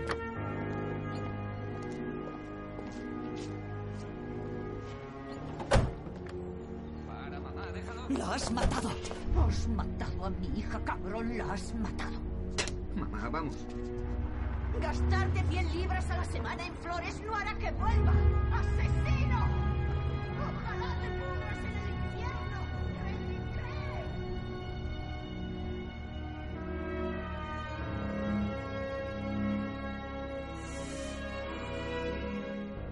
Frank se aleja dentro del coche con la mirada perdida. El escupitajo de la madre resbala por la ventana. Jack, de noche, frente a una verja, saca un botecito y esnifa.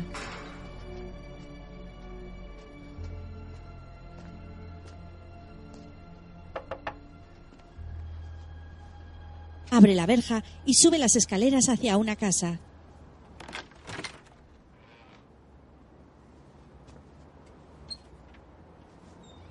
McVitie, ¿qué haces aquí? Tengo un mensaje para ti. De Ron.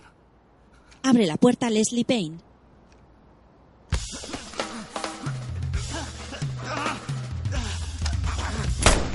Saca una pistola y le apunta. Payne consigue agarrarla y forcejea. Le ha disparado a Payne en la pierna. Forcejean y este le quita la pistola.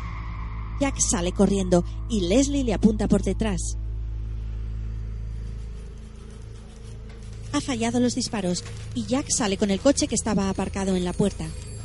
Nipper en la comisaría observa todas las fotos de los gemelos y del resto de personajes sobre un panel.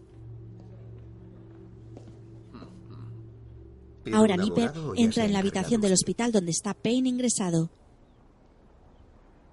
Quiero que me garantice la seguridad de mi mujer y mis hijos.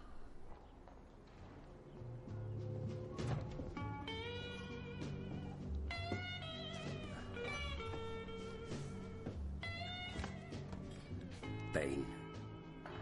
Albi entra al pub donde está Reggie solo. Nombres. Fechas. Horas. Documentos. De todo. Han ido atando cabos. Han puesto a una docena de testigos bajo protección. Y Nipper. Sí, Nipper qué. La camarera. Ha vuelto a llamar a la camarera. Y aún sigue allí. Hmm. ¿Dónde está Ron?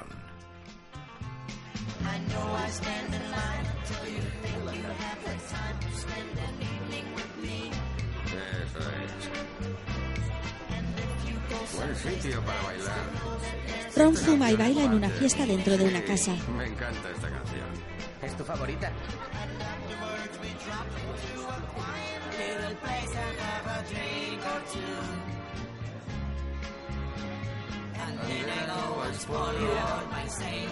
Ron baila con arrogancia y Reggie está sentado en una silla. Ambos se miran cada uno en su estilo psicótico. Ron no para de bailar.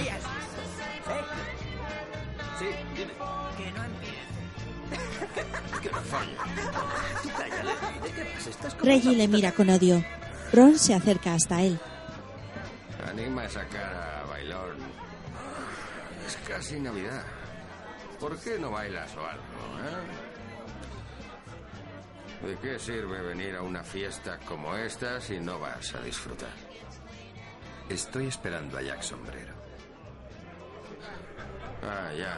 ¿Qué ha pasado? ¿Ha vuelto a sacar la pistola en un club? ¿Mm? ¿Qué creías que ibas a conseguir matando a Leslie Payne? ¿Qué creía? Ya me has oído. Por si no te has dado cuenta, tú no eres mi puto jefe, guapito. Vuelve la fiesta.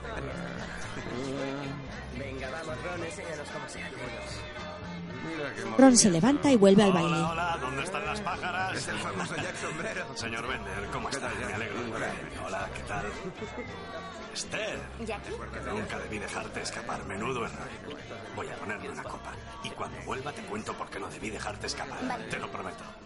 Hola, Leslie, ¿qué tal? ¿Cómo estás? Bien, Albi. ¿Y tú cómo estás? Yo bien, me alegro mucho de verte. Voy a servirme una copa. Ron,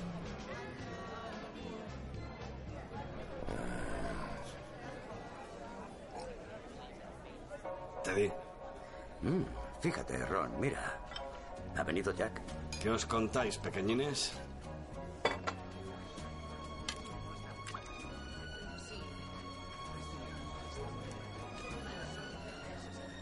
Toma, Jack. Un cigarrillo. La experiencia me dice que no debo. Reggie lo mira desde su asiento y se levanta. ¿Te preocupa algo,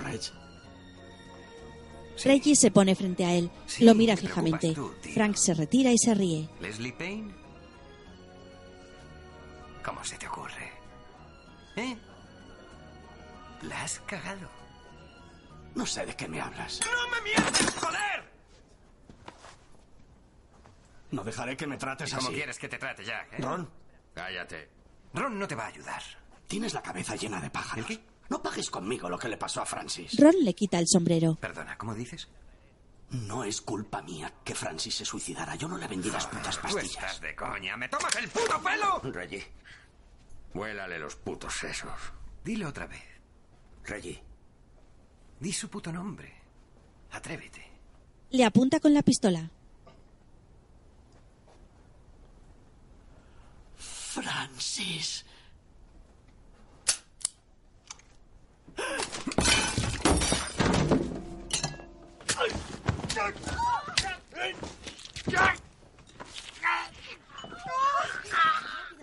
No había balas. Jack sale corriendo. Reggie coge un cuchillo pequeño de cortar limón, le persigue y se lo clava varias veces. Después se lo clava en el cuello y por todo el cuerpo muchas veces fuera de sí.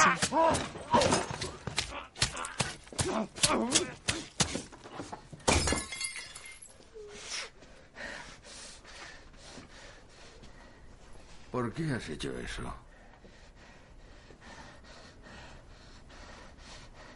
Porque a ti no puedo matarte. Por muchas ganas que tenga. Se acerca a su oído.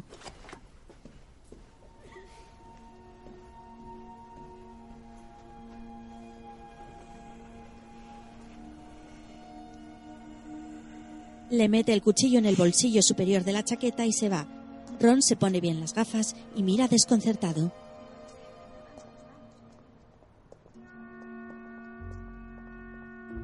Reggie sale de la casa del barrio londinense. Unas chicas se alejan asustadas al verle lleno de sangre. Mira hacia el cielo. Albi sale tras él. Reggie. Reggie, mírame. ¿Pero qué cojones te pasa? ¿Te has cargado a un tío en medio de un salón lleno de gente? ¿Estás de la puta olla? ¿Eh?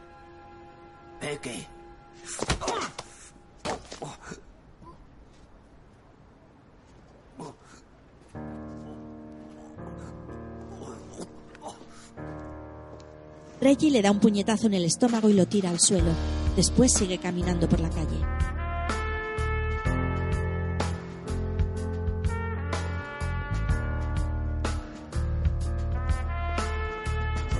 Ahora camina entre la penumbra de las calles húmedas londinenses.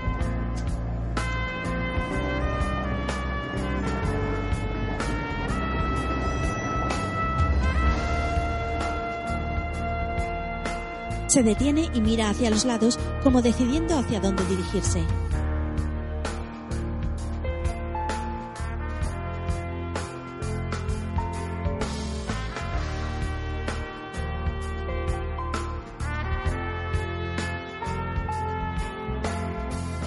Sigue caminando por una calle junto a un río. Apenas se distingue su figura en la oscuridad. Pasa bajo un puente.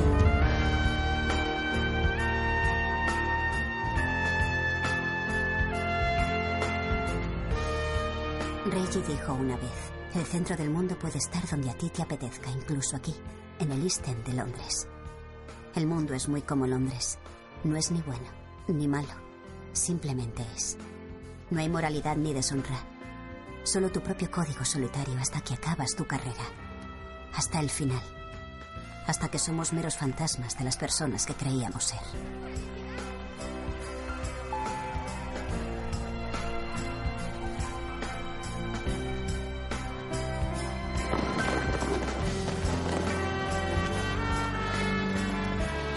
Ahora es de día. Unos novios salen de una iglesia. Los invitados tiran confeti. Enfrente hay un coche aparcado con el cadáver de Jack en Reggie el se pasó asiento trasero. 33 años en la cárcel por Nipper y a unos Jack policías McVitie. suben a un apartamento y se preparan hasta para el entrar al asalto. Llevaba un par de Mientras, Reggie fuma un cigarrillo sentado en la oscuridad de un Mi salón. príncipe. Al final sí que íbamos a ir a Ibiza. Reggie Cray salió de la cárcel como medida de gracia ocho semanas antes de morir de cáncer el 1 de octubre de 2000. Tenía 66 años. Fundido a negro. Ronald Cray fue declarado culpable del asesinato de George Cornell. Se le diagnosticó una demencia y permaneció en el hospital psiquiátrico Broadmoor hasta morir de un infarto el 17 de marzo de 1995.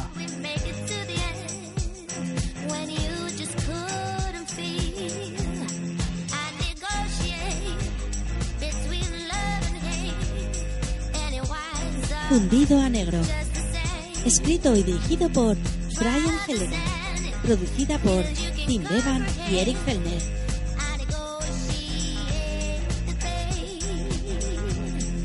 Basado en el libro La profesión de la violencia de John Pearson.